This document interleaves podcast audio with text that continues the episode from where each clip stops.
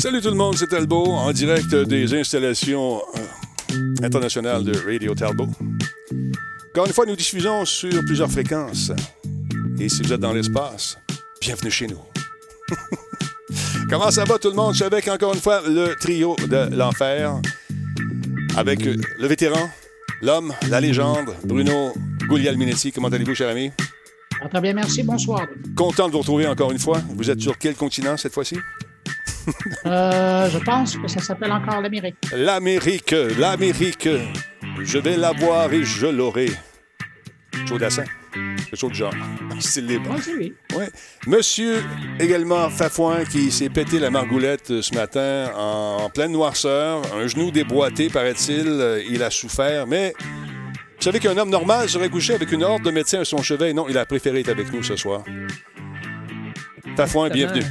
Qu'est-ce qui s'est passé? Faites, euh, faites des enfants avec parcimonie, mesdames, messieurs, à la maison. Mais ma fille, euh, qui hier soir euh, promenait ses poupées dans une poussette jouet, a décidé de la laisser traîner en plein milieu de la place et en voulant monter sans allumer le lumière pour être sûr de réveiller personne, je me suis enfermé, pété la gueule dans la poussette en question. La poupée s'est brailler, je me suis massacré, ça a réveillé tout le monde. Bon matin, il est minuit, papa s'en vient se coucher, c'est ça. Excellent. Mesdames, Messieurs, je suis content de vous affirmer publiquement que notre ami Jordan Chonard a maintenant rendu public, oui, son site Pinterest. Bravo, Jordan, je suis content. Écoute, finalement, mon Pinterest, il y a une photo. oui, mais ça, c'est la portion publique. C'est la portion publique. Tu oses bien de montrer aux gens, mais le reste, euh, écoute, moi, j'ai eu la chance, étant VIP, de consulter les archives. C'est vraiment fantastique. Bravo. Beaucoup de talent. Ah, ben merci, merci. C'est beaucoup d'efforts, beaucoup d'efforts, euh, des semaines de planification. Oui, Mais euh, on y est arrivé. Et d'ailleurs, c'est dans le cadre de la sortie officielle de son compte Pinterest que Pinterest a aussi annoncé la sortie des stories. Exactement. C'est fou. Écoute, il a une influence. Il a une influence, Jordan. C'est absolument malade. On va en reparler d'ailleurs un peu plus tard avec lui. Je suis content de faire. J'ai juste des winners dans mon équipe, juste des gagnants. Je suis euh, content de bien m'entourer. Merci, les gars. Merci de me mettre en valeur. On est là pour toi. C'est ça. Hey, sinon, qui est là ce soir? Il y a Mad Sai, salutations. Il y a Sweet, allô, allô, allô. Il y a Combe qui est en place également, Spartateur, bonsoir. Il y a Juju Leroux, salut. J'espère que tu vas bien. Tigri, salut. Il y a Stable Myro 31 qui est avec nous également. Tigidou est en place. Euh, Monsieur Imprimante 3D est avec nous ce soir. Tony Stark, c'est un homme de fer. Quand il y a une affaire, il vient faire un tour de nous voir. Merci d'être là. Tony Stark, Québec. Qui est qui est là à part ça? Il y a, il y a, il y a, il y a, plein de. Sniper Killer. Salut mon chum, comment tu vas? Il y a Zykex 13 qui est là. 24e mois avec nous. Merci mon ami. Super apprécié. Caleb également. Tu parles avec les filles. Mhm. 37e mois. Et Sweet, 20e mois avec nous. Merci beaucoup. Un chiffre tout rond. On aime ça de même. Bienvenue à QM Seb également qui est là. Est-ce qu'on est prêt à commencer ça, ce spectacle-là? Moi, je pense que oui. Moi, je pense que oui. Attention, stand-by. Attention, la 1, on prend la 2. Le satellite roule tout le temps. Ouais, OK. Attention, on pêche piton, go. Solotech, simplement spectaculaire. Cette émission est rendue possible grâce à la participation de Coveo. Si c'était facile, quelqu'un d'autre l'aurait fait. Slow Car, la boisson apaisante. Radio Talbot est une présentation de Voice Me Up pour tous vos besoins téléphoniques, résidentiels ou commerciaux. Voice Me Up par la bière Grand Talbot, brassée par Simple Malte. La Grand Talbot, hmm, il y a un peu de moi là-dedans. Kobu.ca, gestionnaire de projet, le pont entre vous et le succès. Très content de vous retrouver, mesdames, messieurs. Si je peux arriver à faire changer l'image. 3, 2, 1, magie! Et incroyable, ce pouvoir de l'index. Quand ça marche pas avec la série, avec la chérie, non, avec la souris, tu pèses sur le piton. Comment ça va, tout le monde? Je suis content que vous soyez là encore une fois. C'est fou que les, semaines passent vite. Euh, c'est- incroyable. Bruno, j'ai entendu dire que tu t'en allais faire des euh, peut-être une conférence à quelque part, conférence euh, virtuelle. Est-ce que je me suis trompé? Est-ce que tu peux en parler ou est-ce que tu préfères garder ça pour toi? Comment vas-tu? ça fait beaucoup de questions.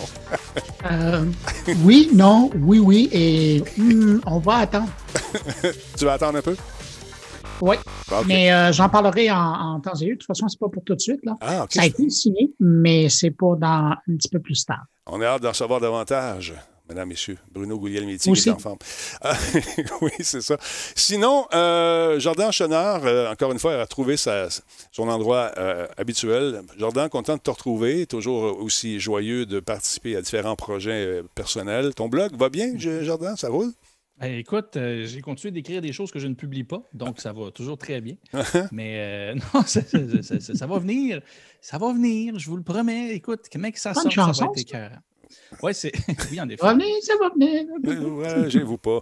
Et oui, mesdames, messieurs, à votre grand plaisir, pour votre grand plaisir, la tablette est revenue, mais remarquez un peu les avantages lustrés. Tu as travaillé fort là-dessus. Bravo, Jordan. Est-ce que tu vas nous Et non dévoiler? seulement ça, je, je vais essayer de vous donner une expérience euh, style drone avec ma petite caméra parce qu'il y a eu beaucoup de travail de fait. C'est une expérience immersive. Oui, hey, on se Je croirait. Si vous voyez. On se croirait au Louvre, hein, dans une espèce de visite virtuelle. à peu près ça. Là, Donc, euh, pour ceux qui, qui suivent le groupe, on retrouve le petit logo Attends, de on ne te Radio voit plus. Talbot. On ne voit plus. OK, Voilà. non, on te voit. OK, là, c'est bon. Radio Talbot ici. Ouais. Il y a des petits emojis qui ont été faits là. Ah, Mais merveilleux. ouais, c'est pas facile de Non, le drone. Donc, euh, voilà, c'est- le projet. Là, ça a l'air de rien comme ça, mais comme vous savez, si vous avez suivi la semaine passée, euh, ça a été un très, très gros Un chantier. chantier. Tout ça, Ouais. tout ça est relié euh, à une centrale qui, qui- qui passe par les fondations. Ça a été immense. c'est- Mais euh, ça vaut la peine, comme vous pouvez voir. Et là, ça va continuer. C'est pas, pas, pas finir là quand même. Non, non, c'est un avant-goût. C'est c'est comme une espèce d'amuse-gueule décoratif. T'en as pas profité pour cacher ton fil qui fait le tour de la tablette de par là? C'est- un fil de un fil souteneur qu'on dit. C'est- Je peux pas, pas l'enlever, tout, tout va tomber. Un fil, un fil porteur. Un fil porteur, c'est ça que je cherchais. Ben, il appelle ça souteneur. C'est un autre terme plus technique. Ouais, là, ouais, euh, excuse-moi. C'est Mais c'est une Pascal, nouvelle école peut-être- d'ingénierie. Pascal, tu as tellement amené l'attention des gens là-dessus que maintenant, le fil lui-même est un personnage. Ben, c'est- une technique d'un architecte euh, russe euh, qui, qui- que je ne nommerai pas parce que je ne suis pas capable, mais qui dit justement, pour faire disparaître le fil, il faut habiller le fil. C'est comme ça que ça, Ouais. ça fonctionne. C'est pour ça que ma blonde, elle me dit Va t'habiller. Elle veut que tu disparaisses. mais euh, on, on remarque aussi un cadre qui est légèrement placé croche. Mais ça aussi, c'est très tendance hein, cette année, encore une fois. Oui, oui, oui, le, le croche et le nouveau droit. C'est ça aussi, Ouais. ça fait partie de. le- le- de- de- je ne sais pas vers où on va, cette école va aller, mais elle bouscule plein de choses avec ses nouvelles approches. C'est incroyable. Et on voit la facture aussi qui commence à être comptée derrière toi. Euh, ça a coûté cher, ces Renault-là. C'est ton budget, hein, c'est ça? C'est, euh, Oui, ben ça, c'est le premier paiement, ça. Ouais, fait que, c'est c'est ça. ça va C'est être pour fou. ça que je vous euh, promets, Denis- bientôt, je vais commencer à publier. Il faut, faut que je rende l'argent. Denis, tu remarqueras aussi le total. j'ai- Je me suis amusé à faire le calcul. Je pense qu'on est rendu à 108. Malade. Malade, malade, 108. Gardez ce chiffre en tête, mesdames et messieurs. Ça pourrait vous aider. Ça va servir plus tard ce soir? Euh, Peut-être. Qui sait, qui sait. J'ai- J'aimerais euh, également souligner la présence de notre ami euh, qui a planté, euh, monsieur. Est-ce que vous allez augmenter la fréquence? C'est une question que j'ai eue aujourd'hui par courriel. La fréquence de vos apparitions. Moi, moi, j'ai répondu, il est papa. Il est maintenant fraîchement déboîté d'un genou. Je pense qu'il va regarder ça une fois par semaine. Est-ce que je me trompe, monsieur Fafouin? Euh, une fois ou deux semaines, oui, ça, Ouais. va être un, Ouais, un- hein. un- ça va être un rythme qui me convient bien. Euh, quand le football aura quitté euh, ma vie, peut-être qu'on reconsidérera le tout. Venir chiller avec mes boys un, un mercredi soir, c'est vraiment apprécié. Donc, pour le moment, on va prendre soin des genoux, des poupées qui broillent et des poussettes un peu cassées, mais rien de trop grave. J'envoie ça chez Jordan dans son chantier. Il va me réparer ça en deux temps, trois mouvements, un petit peu de crazy glue, de la Corrigol- Gorilla Glue qu'il m'avait dit. Ouais. Non, mais voilà, euh, tu m'enverras euh, les amis euh, qui veulent me voir plus souvent. Là, je, vais- je- je ferai des petites sessions Zoom privées s'ils veulent. Commence pas ça, man. Commence pas ça. Hey, je tiens encore une fois à vous rappeler qu'on a un concours avec ES1. Pourquoi je disais 1S1? One, euh, parce que j'ai fait une entrevue avec euh, le président qui semblait dire un euh, IS1. Alors moi, je dis, je vais embarquer dans cette mouvance. Non, c'est un, un S1. Alors voilà, le concours 1S1, euh, on vous offre une ensemble, un ensemble pardon, de gaming qui est quand même intéressant. Ça, on fait une espèce de sondage en même temps. N'oubliez pas de dire que vous avez vu ça à Radio Talbot, ça va nous aider, nous autres aussi. On vous donne ce kit qui est super le fun, un casque micro euh, haut de gamme, un clavier mécanique, une souris de jeu optique et un méga grand tapis de souris format gamer. Là, pas, pas un petit affaire à mettre le petit poignet. Non, non, non. Tu peux faire du yoga là-dessus, mon ami. Donc, euh, pour participer, c'est facile. Vous allez faire un tour sur la page Facebook de ES1 Québec et vous n'avez qu'à dire euh, si vous connaissez la chaîne ES1, Si vous, êtes abonné, abonné au câble euh, ou si vous ne l'êtes pas, si oui, sur quel êtes-vous? Est-ce que vous êtes sur Bell, Vidéotron ou d'autres câbles? Alors, vous partagez la publication et le tirage va avoir lieu lundi, le 8 février. Ça va être plus mardi parce que le lundi, habituellement, on n'a pas de show. Mais on va dévoiler le nom le 8 probablement. Ou peut-être que je ferai une apparition euh, comme ça lundi pour faire le tirage. Ça serait le fun. Donc, euh, le prix n'est pas échangeable ou monnayable. On vous le rappelle, c'est un concours qui est organisé par la chaîne de eSports 1S1. euh, S1, pardon, et c'est réservé aux résidents du Québec, malheureusement. Oui, Benjamin, tu ne peux pas participer, malheureusement. Il faut être âgé de, de- de- de 18 ans ou plus. Alors voilà.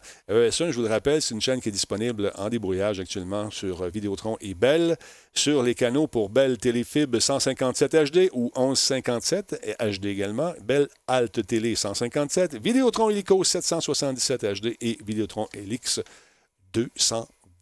Fait que dites que vous avez vu ça à Radio Talbot, c'est bon pour nous autres. C'est bon pour nous autres.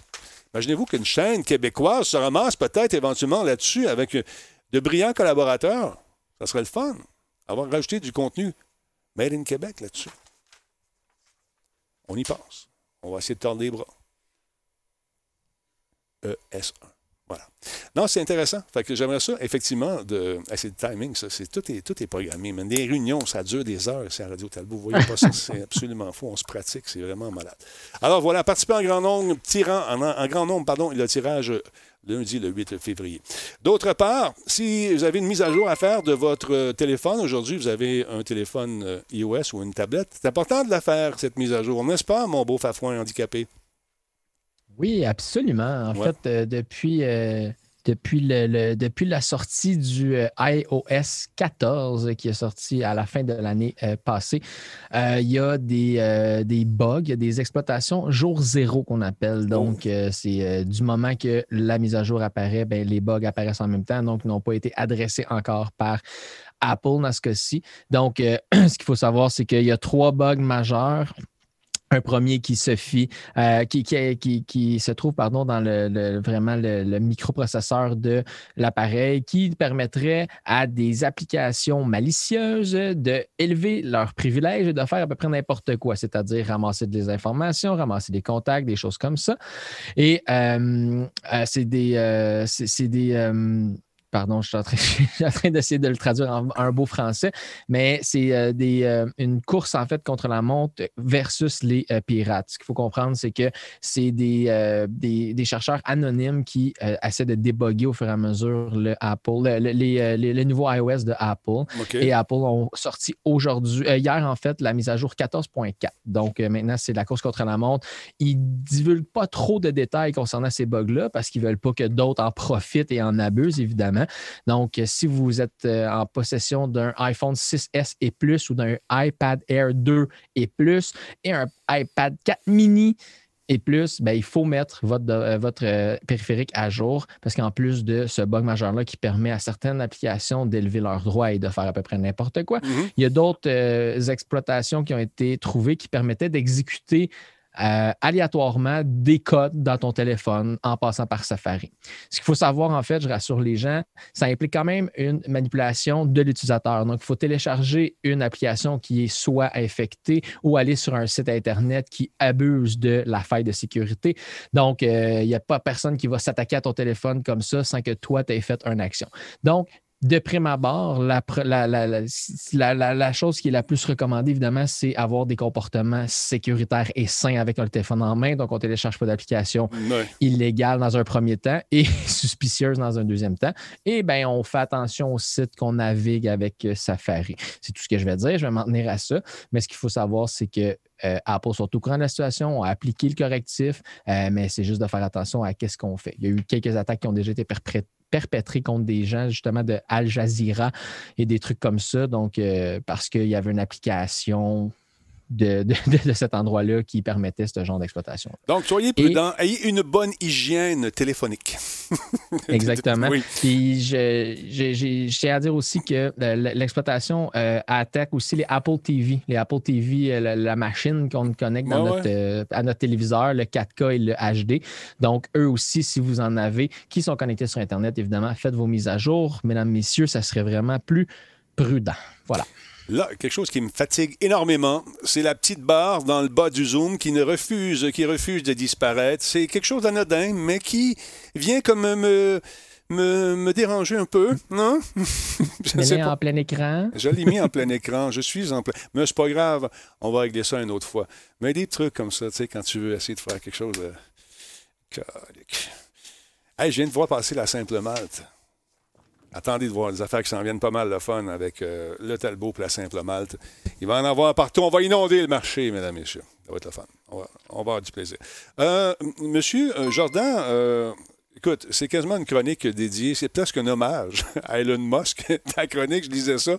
Elon qui a beaucoup plus de, pouvoir que certains pensent. En tout cas, si on regarde les marchés, marchés boursiers, il y a juste à partir d'une petite rumeur, une petite niaiserie, puis pouf! Le titre monte. Parle-moi un peu. Vous m'excuserez, j'étais en train de gosser avec le décor. Oui, euh, en fait, Elon Musk, c'est ça, j'en ai parlé il n'y a pas si longtemps. En fait, je ne me trompe pas, c'était la semaine passée, euh, qui a beaucoup, beaucoup d'influence. En fait, euh, peu de mots sur un tweet peuvent virer à l'envers certaines entreprises en bourse ou à l'envers ou à l'endroit. puis je voulais faire comme une petite compilation de, de son influence depuis, en fait, depuis début janvier. Si, sans voir chercher ça, je vous avais parlé en fait au début, au, début du mois, en fait, à mi-mois, aux alentours du 11 euh, janvier, euh, Elon Musk avait tweeté euh, en réaction à WhatsApp qui, allait, qui allait obliger les gens à devoir passer par. À, fait, à partager leurs données auprès de, Facebook. lui, il avait tout simplement tweeté Use Signal, tout simplement. Donc, utiliser Signal sans donner plus de détails. Bien, sur le coup, il y a deux compagnies qui ont payé, le prix, en fait, si on peut dire. Euh, Signal, l'application en question qui permet justement de pouvoir euh, communiquer avec des données euh, encryptées end-to-end, donc de, chaque côté, de communiquer de façon le plus sécuritaire possible. Bien, ils se sont retrouvés avec un flot de, en une seule journée de plus de 1,3 million de téléchargement pour le lundi seulement, depuis que Elon Musk avait lancé ça. Euh, bien, évidemment, l'application a planté euh, ça, au, courant de ben, quelques, quelques heures plus tard. Donc, ça a été assez difficile pour eux de, faire face. Ça a duré une journée, après ça, ils sont remontés, puis ça a bien été. Mais en parallèle, ce qui est très drôle, c'est qu'il y a une petite entreprise qui s'appelle Signal, ben, petite, elle est quand même en bourse, Signal Advance, qui euh, n'a absolument aucun rapport avec ce que Signal fait mais eux, en bourse, sont passés de, je ne sais pas si va être le graphique, c'est ça, oui. de, de, pas grand-chose, une petite action bien tranquille euh, qui a explosé de plus de 438 euh, suite à cette. Imagines le propriétaire le lendemain matin qui se lève, il check ses affaires, il dit hein, Qu'est-ce qui s'est passé là? Tu sais, Il comprend rien. là. Écoute, c'est tout, un high. Euh, puis en fait, en entrevue, c'est ça, il avait l'air quand même assez zen, sachant que ça allait éventuellement passer. Mais c'est clair que sur le coup, il se demandait en tant qu'est-ce qui se passait là. Donc, un tweet, deux entreprises qui euh, ont fait face à déjà des surprises et des défis. Euh, après ça, on a vu, euh, en fait, très récemment, je ne parlerai pas du cas en tant que tel parce que, parce que je le trouvais complexe et trop long à, exploiter, euh, à expliquer. Pardon. Mais GameStop en bourse présentement qui est en train de, en fait, d'exploser lui aussi. Et là, en fait, c'est rendu beaucoup plus loin qu'au moment que Elon Musk avait tweeté. Mais pour participer, en fait, une fois que les marchés étaient fermés, Elon a tout simplement tweeté, voyons, Stonk, GameStonk. GameStonk, étant dans la culture des mimes, quand on parle de, la bourse et des stocks en tant que tel, ben, l'espèce de fausse faute de frappe intentionnelle qui s'appelle stonk. Euh, fait que lui, il a fait le petit jeu de mots Game Stonk. Et en fait, à ce moment-là, ça n'avait pas dépassé ça, mais dès le moment qu'il a fait son tweet, ça avait dépassé déjà un, seuil symbolique de 200 euh, dollars l'action. On s'entend, c'est rendu à 350, là, il n'y a pas longtemps. Mais sur le coup, il a participé un peu à ça simplement en tweetant. Ben, ça, ça a monté l'action encore plus. Et petit côté un peu plus sympathique, euh, notre petit euh, Elon avait fait un petit achat sur euh, Etsy, qui, en fait, qui. des petits trucs pour, pour, les, pour les pitous, je pense, c'était ça. J'ai comme pas sous les yeux en fait, la nouvelle note. En fait, regarde, bon, I kind of love Etsy. C'est ce qu'il a écrit sur ben, Twitter. C'est là où suite à son achat. C'est ça. J'ai un petit faible pour Etsy. Le gars, quelqu'un qui a vu ça, il dit Ah oui, montre-nous donc donc quelque chose que tu as acheté. Fait que, euh, avec son humour habituel, ben, il nous a montré cette image et ça le feu a pogné. C'est une espèce de. Ça- C'est le, le chapeau d'un petit dessin animé euh, Martian, le petit martien avec le truc sur la tête, là, avec les balais d'un- qui se promènent, en tout cas. Et euh, lui a acheté ça. Mais là, le feu a pogné, littéralement. Les gens se sont rués vers l'action. Ben, en fait, Etsy, euh, tout de suite après que Elon Musk a tweeté qu'il aimait un peu Etsy, la- ça a monté en bourse de plus de 9 Malade. euh, juste suivant ce, ce- ce tweet-là. Encore une fois, de quelques mots à peine. Euh, et je vous rappelle que depuis que, justement, Elon jouait avec la bourse par rapport à Tesla et différents calls qu'il faisait sur son euh, Twitter, maintenant, il est surveillé. Il y a un surveillant Twitter qui lui permet, ou pas, ou du moins qui encadre un peu ce qu'il peut dire. Donc, à défaut de tweeter pour Tesla et de chambouler le marché, de ce qu'on peut voir, il y a quand même d'influence pour pas mal d'autres marchés. Et là, on est juste en janvier, il est déjà fait vaciller la bourse d'un côté et de l'autre pour différentes entreprises. On va voir les, les petites surprises qui, qui- qui attendent pour la suite. Ça, mais c'est de l'influenceur. Ben, ben, ça, c'est de l'influenceur. Peu de mots, paf. Oui. Mais tout le monde le, le- le scrute. À la, tout, tout ce qu'il écrit est comme analysé, puis tout le kit. Donc, on voit comment ça peut être euh, fragile, la bourse. C'est des rumeurs. C'est c'est- on, on part en fou sur des, des niaiseries. Puis lui, il doit avoir du fun en tabarnouche. Moi, en tout cas, moi, je n'aurais. moi, j'aurais. Clairement, il a été chanceux de s'en sortir Ouais. plusieurs fois face à la justice par rapport à ça. Là, maintenant qu'il tweet moins sur euh, Tesla et, euh, et Ouais. ces différentes entreprises qui peuvent euh, un peu changer le, le- le cours des choses, euh, clairement que là, ça, écoute, c'est vraiment l'influenceur officiel. là. Mais au moins, lui, quand il parle de quelqu'un euh, sur Twitter, ça fait monter l'action. Moi, je me souviens, il y a quatre ans, quand Donald Trump parlait ah, ouais. d'une entreprise à la négative, c'était l'inverse et l'action chutait. Et c'est fou quand Il y même. avait une chanteuse euh, pop, je me suis- j'ai juste. euh, c'est une chanteuse. Ouais, c'est une- il me semble que c'est une chanteuse. Bref, euh, de la culture pop là, qui euh, avait tweeté à un moment donné euh, que.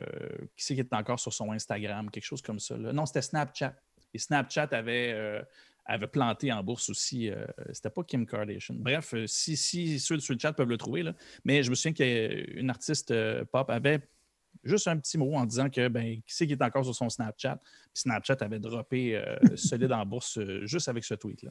Et le, le cha- le fameux petit chapeau, c'est ça, c'est Marvin de Martian. Merci, euh, Meliva. Marvin, c'est Le ça. fameux Marvin en question. Et puis, euh, donc, c'est fou. Alors, donc, c'est un- l'année vient à peine de débuter pour M. Monsieur, Monsieur Musk.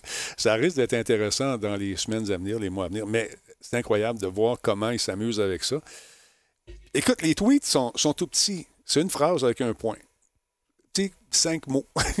Pouf! Il change le cours de la bourse. C'est absolument fou. C'est fou. Puis, on s'entend, c'est l'espèce d'aura de, génie qu'il peut avoir.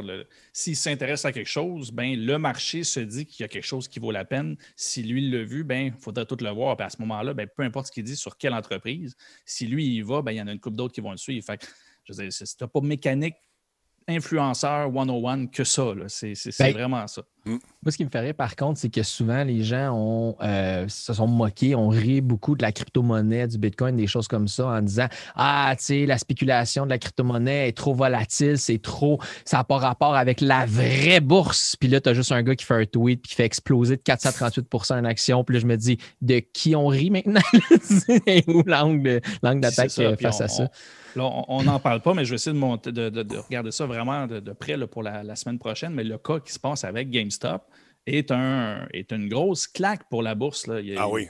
C'est assez fort ce qui se passe. Puis c'est pour ça que je ne voulais pas en parler tout de suite. Ça roule beaucoup. Je ne sais pas si euh, Bruno allait en parler de son côté aujourd'hui, mais il y a de quoi vraiment à, à voir parce que là, euh, il y a des grosses agences de, de, de, de- short selling. ceux qui, qui- J'ai découvert l'expression grâce à Alain McKenna aujourd'hui. Oh, pardon. Oui. Comment ça s'appelait? C'est tra- tra- euh, transaction. Ah, je l'ai perdu.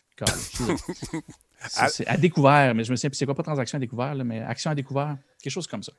Et, euh, et en fait, il y en a qui doivent, juste parce que ça a monté comme ça, ils ont dû faire des emprunts de plus de 2,6 milliards pour couvrir les éventuelles pertes qui, euh, qui pourraient venir. Donc, c'est tout ça pour quelque chose sur Reddit et, euh, et quelques actionnaires qui, s'enflamment. Donc, non, c'est gros. Fait que oui, euh, Hmm. c'est Bitcoin, à la bourse, aussi volatile l'un l'autre. Ça dépend c'est qui qui embarque dans le game puis que le viral part. Dans le feu pogne. Le feu est pogné littéralement. Parlons un peu de Twitter euh, maintenant avec. euh, on, on enchaîne ça avec Twitter ou tu préfères faire euh, l'étude en premier, Bruno? Je te laisse euh, le choix. Ah ben non, ben, ben, écoute, ça a été tellement bien présenté, Twitter. Je voyais le lien. Tu voyais le lien, c'était comme écrit dans le ciel. Ben, écoute, pourquoi, pourquoi s'empêcher d'avoir du plaisir? Hein? Ben voilà. Et, euh, mais dans le fond, Jordan, je t'écoutais, puis j'ai l'impression, c'est mon oncle qui parle, euh, que dans le fond, Elon Musk est devenu le Warren Buffett des années 2020. Ah, c'est bon ça. J'aime ça. Ben, un peu, oui, mais en même temps, à date, il ne donne pas tant de conseils pour la bourse ou investissement. Non, non, non, mais c'est au niveau de, de, de, la réaction des marchés. Warren Buffett annonçait que ah, il trouvait que les hot dogs de telle compagnie étaient bons, ben boum. Le lendemain, euh, les stocks montaient dans les airs. Oui, c'est vrai. C'est dans ce contexte-là, la, comparaison. Mais pardon, euh, Denis, pour revenir euh, au sujet, oui. Ben, Twitter, donc, cherche à développer des nouveaux marchés. Et puis, ça, j'ai comme l'impression que ça stagne un peu, Twitter, depuis quelque temps. Il y a eu un pic de popularité à ses débuts, mais là, ils sont comme dans un plateau. Est-ce que je me trompe, Bruno? Ou ça... Non, tu ne te trompes pas. Puis j'aimais bien ta présentation quand tu disais cherche à développer de nouveaux marchés. Moi, je dirais que Twitter, ça cherche un point, c'est tout. Ouais. Euh, parce qu'ils ont là, effectivement, comme tu le disais, ils ont atteint comme un certain plateau au niveau des abonnés. Là, évidemment, ils ont vécu une débâcle avec euh, le départ euh, de l'ex-président américain et puis 70 000 partisans de cette théorie des faits alternatifs qui aussi ont quitté. Alors, c'est évidemment, il y a une baisse au niveau de l'utilisation, même si heureusement, il y a moins de désinformation en ligne. Et ce que ça veut dire, c'est qu'effectivement, Twitter doit essayer de se renouveler. Et euh, là, ce qu'on est en train d'observer, écoute, euh, en dedans d'une semaine et demie, deux semaines, euh, trois nouveaux, deux nouveaux, deux, deux, dire deux nouvelles annonces, oui, mais aussi un nouveau service qui est présenté. Évidemment, toutes des choses qui sont annoncées, mais qui ne sont pas disponibles. Ce qu'on est en train de voir à l'écran, c'est euh, Spaces ou euh, Space, si on dit au singulier. Euh, ça, essentiellement, ce que c'est, puis c'est intéressant parce que je, ne le trouvais plus, ce type d'approche-là sur, sur Internet récemment. C'est ce qu'on appelle en bon français du narrowcasting. Alors, de, puis un peu ce que la nouvelle plateforme Clubhouse offre, c'est la possibilité de se regrouper dans, une, dans un endroit virtuel et de discuter entre nous. Twitter est en train de préparer ça avec son, son sa fonctionnalité euh, Spaces. Et donc, c'est la possibilité de créer des salons euh, éphémères et qui sont là et qui existent juste pendant le temps que l'organisateur le veut. Et donc, si ça dure une heure, ça dure une heure. S'il laisse ouvert pendant une semaine, ben, les gens peuvent y aller et, et rajouter des, euh, des propos. Euh, les gens peuvent être là en direct, ils peuvent commenter. L'organisateur peut choisir euh, si c'est seulement lui, ben là, ça serait un peu plate.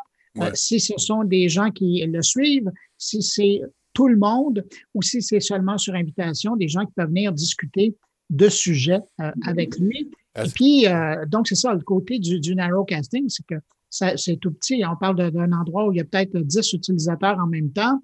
Donc, c'est un salon, mais tout le monde peut l'entendre, la discussion qui est là. De là, l'intérêt. Et puis, quand je parle du côté éphémère, c'est donc que euh, si ça dure quelques jours, ça dure quelques jours. Par la suite, Twitter va le garder en, banque ou en archive pendant 30 jours, 30 jours où la personne, l'auteur, l'organisateur du salon peut, euh, de l'espace, pardon, peut aller chercher euh, ce fichier-là, l'exporter et le publier en podcast, par exemple, ou sous d'autres formes. Et donc, ça, c'est une niche intéressante qui utilise que l'audio. Ah, seulement l'audio. Je pensais qu'il était pour incorporer éventuellement peut-être la, euh, un, nouveau périscope à même l'application, tu sais, pour venir euh, euh, appuyer la, vidéo. Ça aurait été le fun. Je, oui, puis tu as raison de mentionner un périscope qui, qui disparaît à la fin du mois de mars prochain. Mm-hmm. Mais non, là, à l'heure actuelle, la seule chose qu'on peut faire, c'est un, dire, un Twitter live. Mm-hmm. On en parle peu parce que jusqu'à maintenant, c'est systématiquement, lorsqu'on fait, on veut faire un Twitter live, ben, c'est Periscope qui embarque, mais la même mécanique va servir pour faire du Twitter Live. Mais la, la, la nouveauté euh, qui est présentée, euh, et ça, c'est euh, hier que c'est sorti, c'est Revue, le service Revue, qui est un service d'infolettre, de le bon vieux newsletter, qui ben, est ça. Ça revient là-dedans avec ça. C'est drôle de voir revenir. C'est drôle de voir revenir les newsletters comme ça. C'est une tendance que je pensais qui était, qui était désuète, passée. Ben là, il y a beaucoup de, créateurs de contenu, particulièrement dans le monde des journalistes, qui ont décidé de commencer d'essayer de voler de leurs ailes, de leurs propres ailes. Et euh, on le voit, ça, il y a eu des gros, des grosses annonces de grosses signatures mm-hmm. dans les journaux américains qui ont décidé de lancer leur propre newsletter en, espérant qui vont avoir des abonnés. Alors, on leur souhaite. Ici, au niveau de la francophonie, on le voit plus ou moins ça. Mais ce que, dans un premier temps, Revue va faire pour Twitter, bien évidemment, le, service va toujours être disponible. Donc, ça vous permet d'envoyer, de, gérer des listes d'abonnés, mais aussi de monétiser ces, ces infolettes-là. Alors, ça, c'est le côté qui est intéressant. Mais on peut penser qu'à un moment donné, il va y avoir un, amarrage des deux et qu'on va pouvoir commencer à générer des infolettes à partir des tweets directement. Alors là, il y aura un système de filtrage qui pourra être fait. Et pour des gens qui, par exemple, comme moi, génèrent énormément euh, de tweets, ben, euh, peut-être qu'à un moment donné, ça serait intéressant d'avoir un digest, une version euh, mm-hmm. exécutive des informations les plus importantes qui ont été publiées.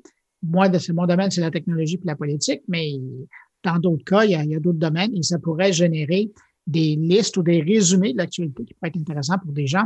Alors ça, ça va être à surveiller. Là, on vient de signer l'entente. Alors, de voir la déclinaison, ça va être dans les mois à venir. finalement, je voulais attirer votre information sur euh, Birdwatch. On en a parlé un peu la semaine passée, mais là, aujourd'hui, euh, on commence à en reparler.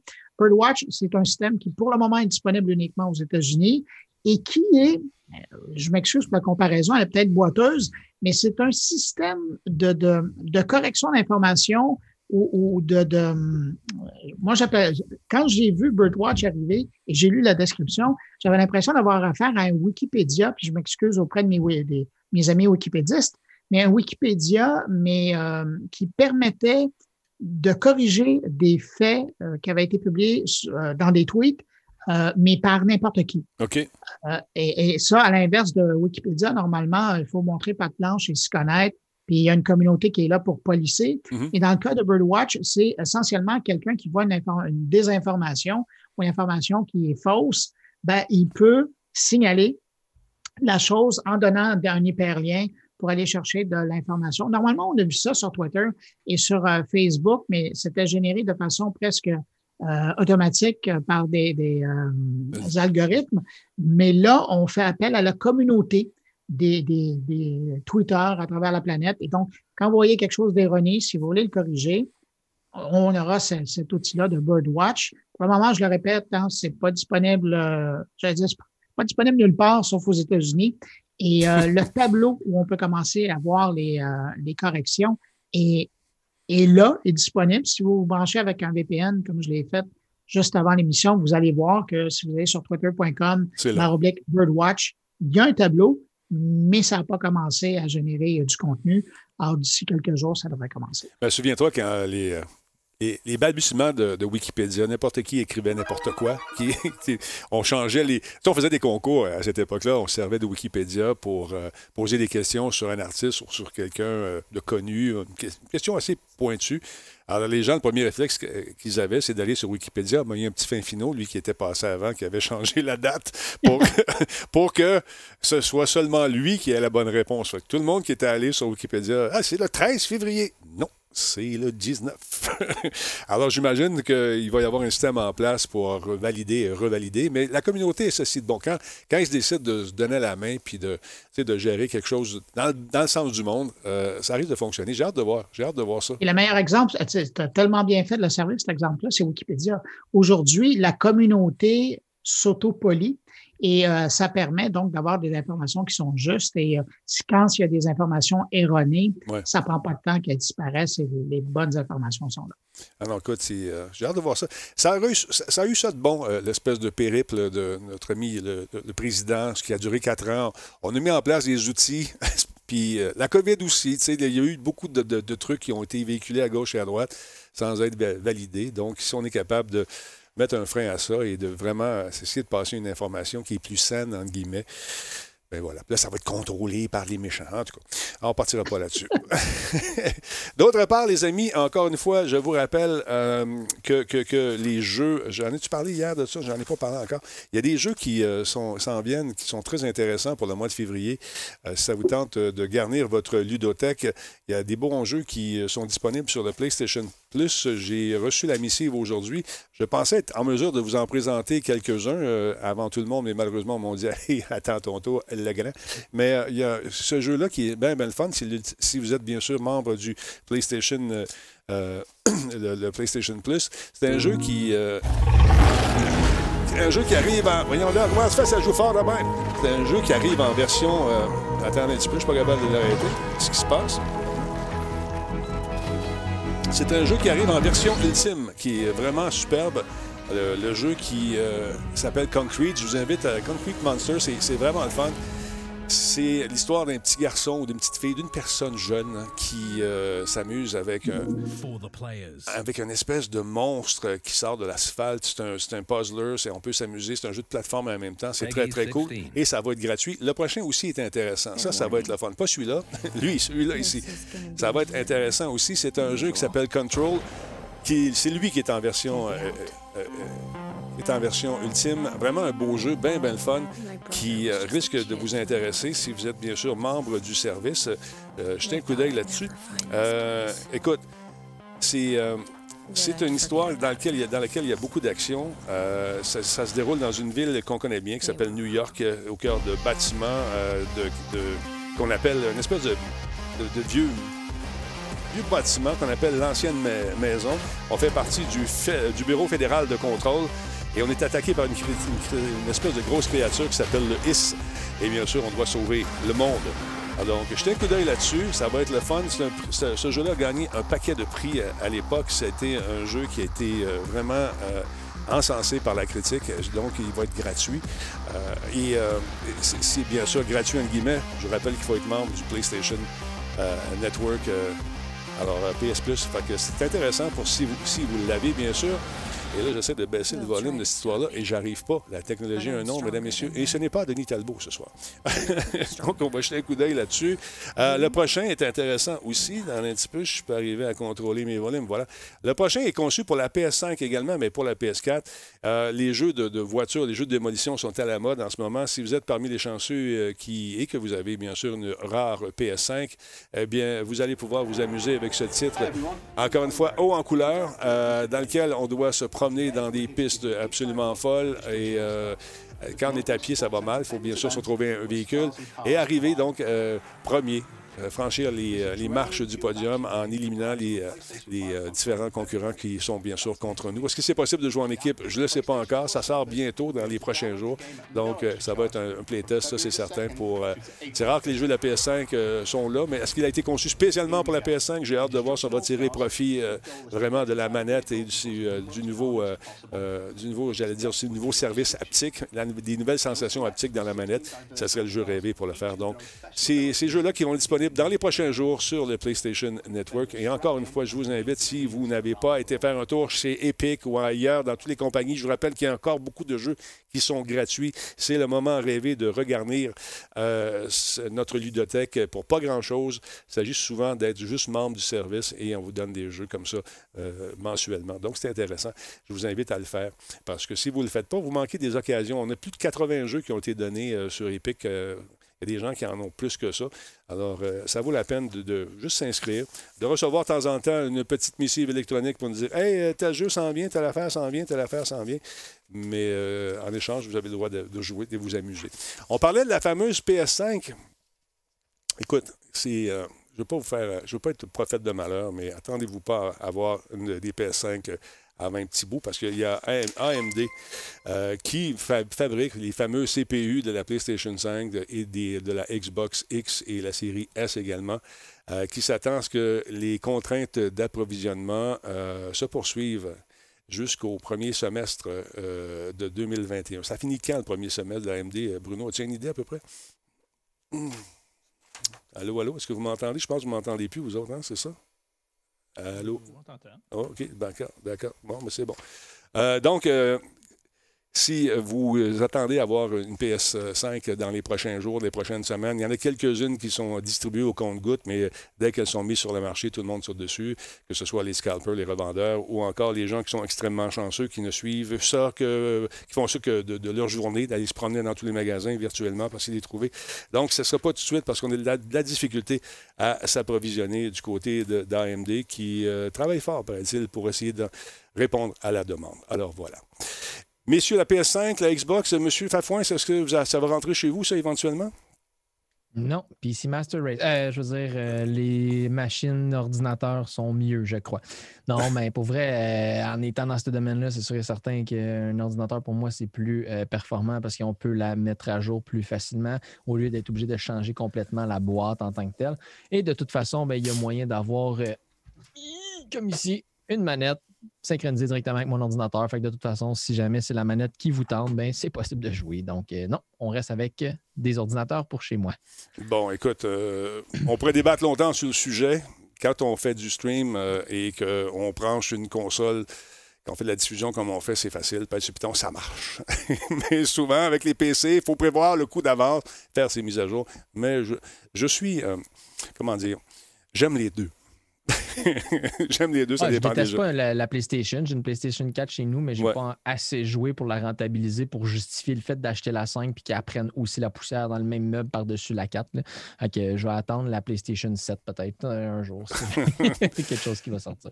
Donc, euh, parlons un peu de Microsoft avec toi, mon cher Fafouin. Qu'advient-il des mises à jour euh, pour euh, Teams? Il paraît-il qu'il y en a une qui est pas mal intéressante, qui s'en vient, qui permet de faire des trucs assez emballants au niveau de la traduction, entre autres. Exactement. La traduction ou la transcription? la transcription instantanée, euh, le sous-titrage en fait d'une discussion euh, en direct. Pour ceux qui ne le savaient pas, c'est une fonctionnalité qui existe déjà dans Microsoft Teams quand on fait des meetings, quand on fait des rencontres virtuelles, évidemment. On peut en temps réel avoir un service de transcription. Donc, euh, au, fur et à mesure que la personne parle, ben, ça écrit le texte. Donc, pour les personnes qui sont évidemment sourdes ou muettes, ça peut être intéressant. Ou sinon, des gens qui sont plus euh, visuels ou qui ont de la misère à comprendre carrément. Mais ce qu'il faut savoir, c'est que c'était une fonctionnalité qui existait pour l'instant seulement en anglais. Mm-hmm. Donc, Microsoft vont implémenter sous peu. Il n'y a pas de date, je n'ai pas vu la date exactement de, cette euh, mise à jour-là, mais ils vont l'offrir en fait en, allemand, en français, en espagnol, euh, évidemment, en japonais, en brésilien, en portugais et potentiellement beaucoup plus. Donc, on va commencer avec euh, ces langages-là qui sont les plus courants, visiblement, de leur côté.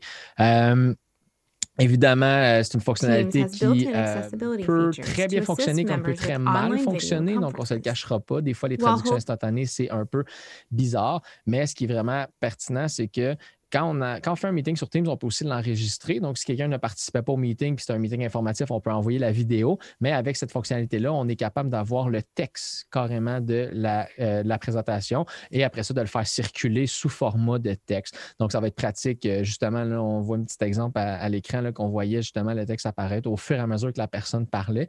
Euh, je ne suis pas sûr que la fonctionnalité va être capable de suivre le rythme auquel je parle, mais on va le tester.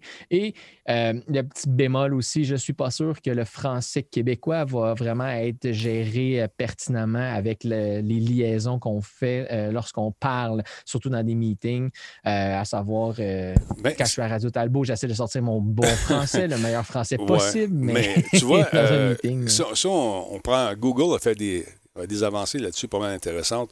Des fois, je m'amuse, je parle français et j'essaie, bon, ou en gros québécois avec un accent bien gros.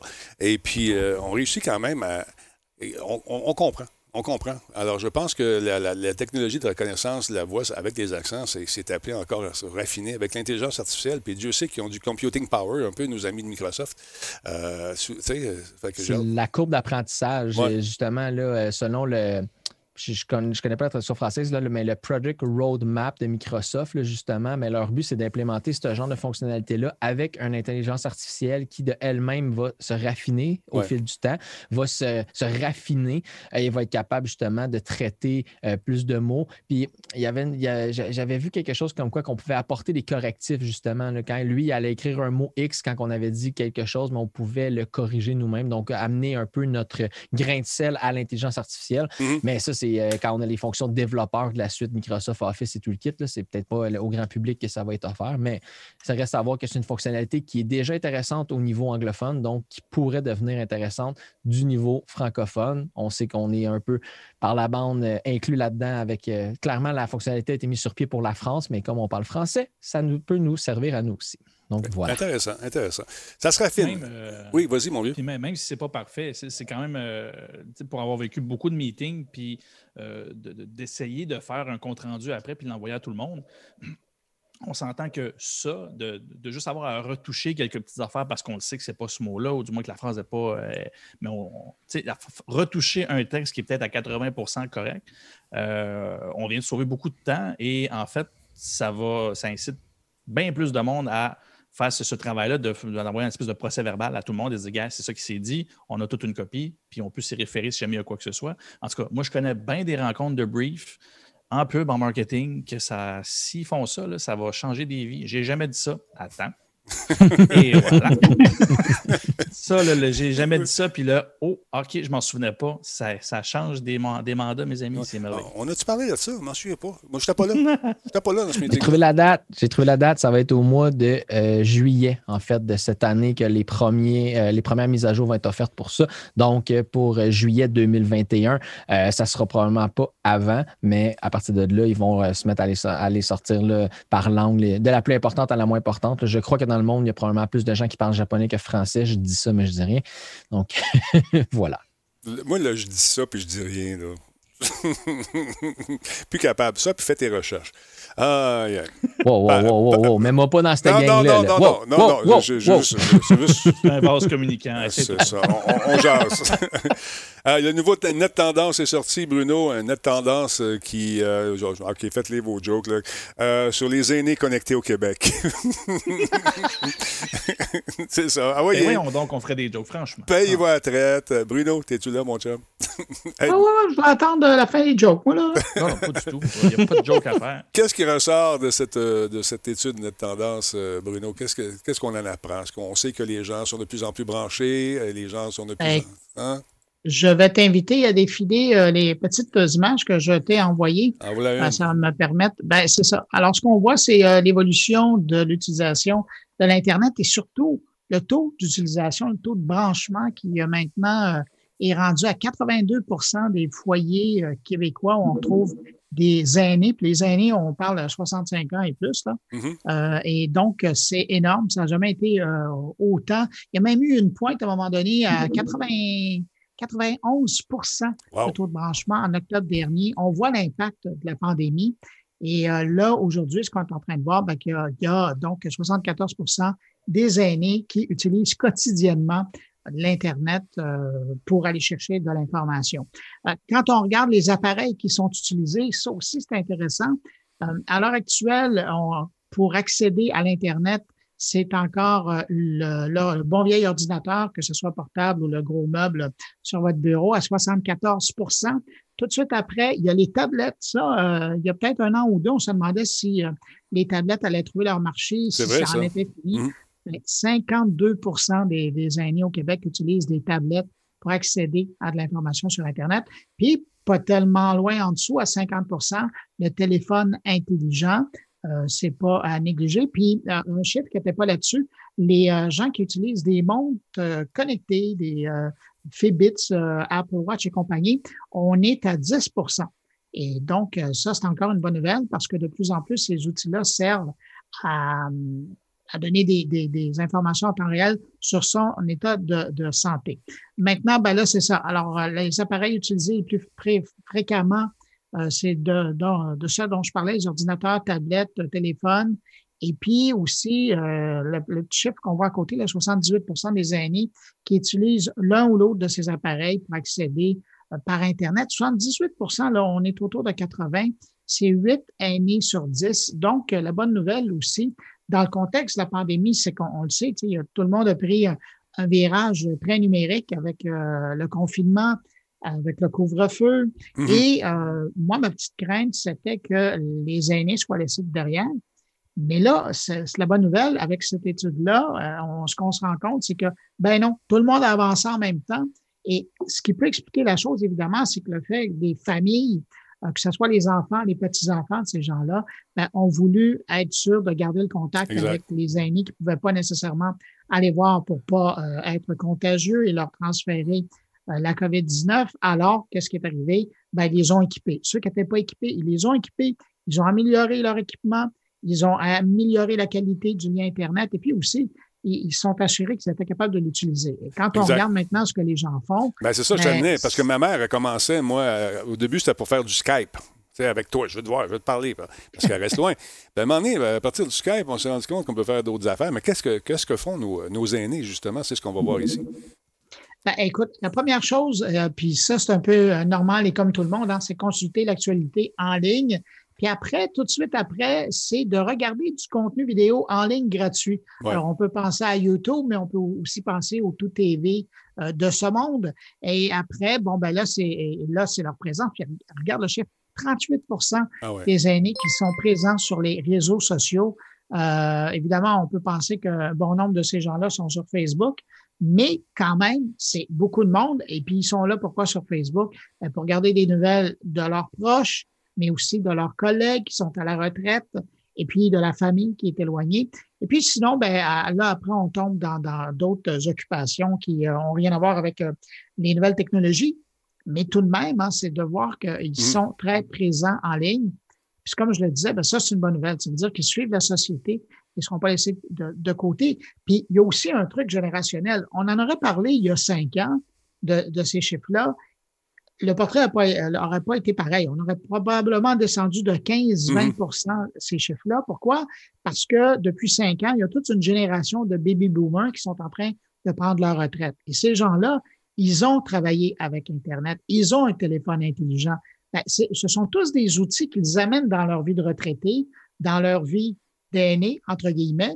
Et, et bien ça, évidemment, ça fait monter le pourcentage. Mais en bout de ligne, ça fait quand même que c'est un nombre important de la société qui, euh, on est heureux de savoir qu'ils sont en ligne. Maintenant, les outils qu'ils utilisent pour communiquer en ligne avec la famille, ben le bon vieux courriel, je suis content de le voir, 66% des aînés utilisent le courriel. Tout de suite après, ben, c'est pas surprenant, ils utilisent les messageries qui sont intégrées aux réseaux sociaux.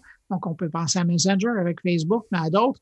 Les messages textes, quand je vous parlais des aînés, des, les jeunes aînés qui rentrent avec leur, leur mhm. téléphone intelligent, les textos, ça marche bien. Après, ben, un peu comme ta mère, Denis, les appels vidéo à la Skype, Zoom et compagnie. Ah, c'est vraiment Skype. Ben, il y a un petit 5% qui, lui, utilise des, des moyens mm. périphériques pour euh, communiquer avec euh, leur, euh, leur, interlocuteur sur Internet. Ah, ma mère, FaceTime, non, c'est Skype. C'est dans les gènes. c'est ben, Skype. Puis, chiffre qui me le plus dans tes tableaux, euh, Bruno, c'est le 74% qui utilisent un ordinateur. Fait que là, la question qui me vient, c'est juste est-ce qu'on leur a demandé directement? Parce que de souvenir, ma grand-mère, son iPad, elle appelait ça un ordinateur. Fait que juste être sûr qu'il y a un ordinateur, ordinateur, parce que je sais qu'il y en a beaucoup qui ont des tablettes, mais un, un ordinateur, un laptop ou même un ordinateur à un bureau, j'ai de mon une expérience euh, d'informaticien, j'ai très rarement vu beaucoup de gens s'en servir. Elle là, elle existe, mais elle sert que à jouer à des mineurs puis free cell, puis installe-moi pas Windows 10 parce qu'il l'a pas dessus. c'est un peu ça aussi, mais euh, c'est le chiffre qui me surprend le plus de tous les tableaux que tu as donnés. On voit qu'il y a une courbe, on peut la justifier, mais 74% un ordinateur, c'est surprenant. Et tu vois, Pascal, quand je te disais qu'il y a cinq ans, les chiffres changeaient, ben, c'est un peu ça. Avec la, la rentrée dans le groupe des aînés, des baby boomers qui arrivent, qui vont trouver leur place dans l'eau. Ben, ces gens-là ont été habitués à être productifs avec des ordinateurs, que ce soit un laptop ou que ce soit un gros ordinateur beige. Mm. Euh, ils l'amènent, ils l'amènent, ça fait partie de leur entourage. Puis pour eux, euh, question d'être aussi productifs dans leur temps de retraite, ben, ils ont leur ordinateur et c'est ce qui peut augmenter ces chiffres-là. Mais aussi, euh, nous, nous les, jeunes, les jeunes boomers, on est habitué d'acheter des trucs sur Internet. Ma mère ne m'en dit pas de rien acheter sur Internet. Es-tu fou faire ma commande sur Internet? Voyons là. Ils vont taponner mes fruits, mes légumes. Moi, je vais aller faire tout seul, mes affaires. Qu'est-ce que tu dis, toi? Mais tu sais, Denis. Il que... avant, de toute façon. oui, je sais. Et Denis, dans le Net Tendance, parle de ça, des achats ben faits par les aînés en ligne. Et à cause de la pandémie, ben, écoute, c'est 33 des, euh, des aînés qui ont acheté quelque chose dans les derniers mois pour, euh, pour eux. Mm-hmm. Et ça, c'est pas rien non plus, là. Ah non, écoute, c'est. Euh, c'est un Québécois sur. Un, un sur trois au Québec qui a été acheté quelque chose en ligne, que ce soit l'épicerie parce qu'il ne voulait pas se rendre ou il ne voulait, pas, il voulait pas se rendre pour des raisons de, de sécurité, de, de, des raisons sanitaires, mm-hmm. mais aussi, euh, ça, c'est une autre donnée qui est intéressante, il y a un aîné sur quatre qui a pris un rendez-vous, qui a profité d'un service de la santé par le numérique. En pensant au, maintenant à la télémédecine, qui permet d'avoir des rendez-vous et des rencontres avec un médecin par le téléphone. Ben, ça fait partie des outils qu'ils utilisent. Même chose, l'utilisation des services en ligne, les services financiers. Bien, bon nombre d'aînés euh, ont décidé finalement qu'ils allaient utiliser les services bancaires, les services financiers en ligne plutôt qu'aller faire la filée euh, dans les banques parce que c'était plus simple et c'était plus sécuritaire. Et, donc, toute cette, cette adaptation-là et cette adoption-là euh, au, monde numérique ben c'est là, et ce sont des acquis. Puis quand on regarde les courbes dans les dix dernières années de l'utilisation euh, mmh. du numérique par les aînés, ben, on voit qu'il n'y a jamais de pas en arrière. C'est toujours en croissance et les acquis demeurent. Et ça, ben, moi, je trouve que c'est la bonne nouvelle. Un, de savoir qu'ils ont pris le virage, euh, la croissance comme tout le reste de la société, mais c'est de voir maintenant comment ils sont actifs en ligne. Et euh, peu importe que ce soit avec, je pense à Pascal, avec un ordinateur, avec une tablette ou avec un téléphone. Ils sont là. Ils sont là. Exactement. C'est tant mieux ce qu'on ne dit pas, c'est que 80% de l'utilisation qui est faite, des appels qui est faite, c'est pour appeler un petit-fils parce que ça marche mal ou ça ne marche pas, puis c'est pas correct. Mais ça, ils ne le disent pas. C'est pas dans les chiffres officiels. Quand, ta mère t'appelle, Denis, tu peux-tu me faire un. Voyons, comment ça s'appelle, là, pour se plugger à distance, là? Euh, tu sais, le logiciel, peux-tu me faire ça? Ben oui, qu'est-ce qui ne marche pas sur ton ordinateur? Ben, je ne sais pas, là, j'ai reçu une carte. tu sais, les messages, c'est une carte. Ouais, qu'est-ce qu'elle disait, ta carte? Ben, de faire mes mises à jour. PowerPoint. oui, c'est ça. Mais là, qu'est-ce que c'est quoi qui ne fonctionne pas? Ils me disent de faire mes mises à jour, je ai. Veux-tu m'y faire? Fait qu'à distance, on parle de la mise à jour. Là, es-tu encore là? Denis? Non, non, il n'est plus là. Il n'est plus là. Je suis au téléphone. Ah, mais, oui, excuse. tu sais, parce qu'il est tellement habitué de jaser sur son téléphone. Mais il y a quelques années à peine, juste il y a, deux ans, j'aurais demandé à ma mère de faire ça. Oublie ça. Oublie ça, je serais chaud dans mon auto, fais deux heures de route, reviens, range ça, va la voir, arrange les patentes, bon repart. Mais non, euh, c'est, écoute, c'est surprenant, mais quand tu n'as pas le choix, il faut que tu t'adaptes. Puis je pense que les gens, ces gens-là se sont adaptés, puis c'est pas fini. Ils vont nous surprendre encore, je pense. Ben, le Lake Vibe sur le chat, j'ai bien aimé la façon qu'il a dit, l'innovation forcée. C'est un peu ça, exact, en fait. La friction face à l'adoption de nouveaux comportements qu'on a d'habitude, d'autant plus plus on vieillit, bien plus, euh, je dis, nos habitudes, on ne veut pas, on, veut pas être assez. Là. Euh, écoute, en tout cas, je pense je pense particulièrement, ça me vient comme ça comme exemple, parce qu'avant la pandémie, ça se voyait beaucoup aux nouvelles. Euh, c'est l'élimination des guichets automatiques justement dans les régions. Euh, grosse friction par une population qui voulait accéder à ça, mais maintenant, à partir du moment qu'ils ont l'Internet, avec le moment qu'ils ne veulent plus se rendre sur les lieux de par la COVID et tout ça, mais cette friction-là est non seulement plus là, c'est ce qu'ils veulent faire parce qu'ils ne veulent plus aller tripoter le clavier puis, euh, puis tout ça. Donc, ça vient de changer une quantité de mœurs. Et c'est super bien dit, Bruno, quand, tu l'as dit. Une fois que le pas est fait, quand la friction est passée, le, le, bout, le, gros bout a passé, ben, on ne revient pas en arrière. C'est tout le temps ça. Jordan, j'aime tellement l'exemple que tu donnes parce que c'est concrètement, là, c'est toute la notion de paiement électronique. Il y a toute une grosse génération de gens qui, pour qui ça faisait pas de sens. Ou tu payais en argent ou tu payais avec une carte Visa, mais il fallait que tu sortes quelque chose puis que tu le donnes. Exact. Mais là, tu as toute une, nouvelle génération de gens qui, à partir de leur compte bancaire, qui, est maintenant numérisé, on s'entend. Euh, ils pensent, ils utilisent une carte où ils rentrent des chiffres dans, un, dans leur compte de leur épicerie préférée. Et tout ça se fait de façon virtuelle, puis ils reçoivent leur commande euh, dans la même journée ou sinon à la fin de la semaine. Euh, ça arrive avec le livreur.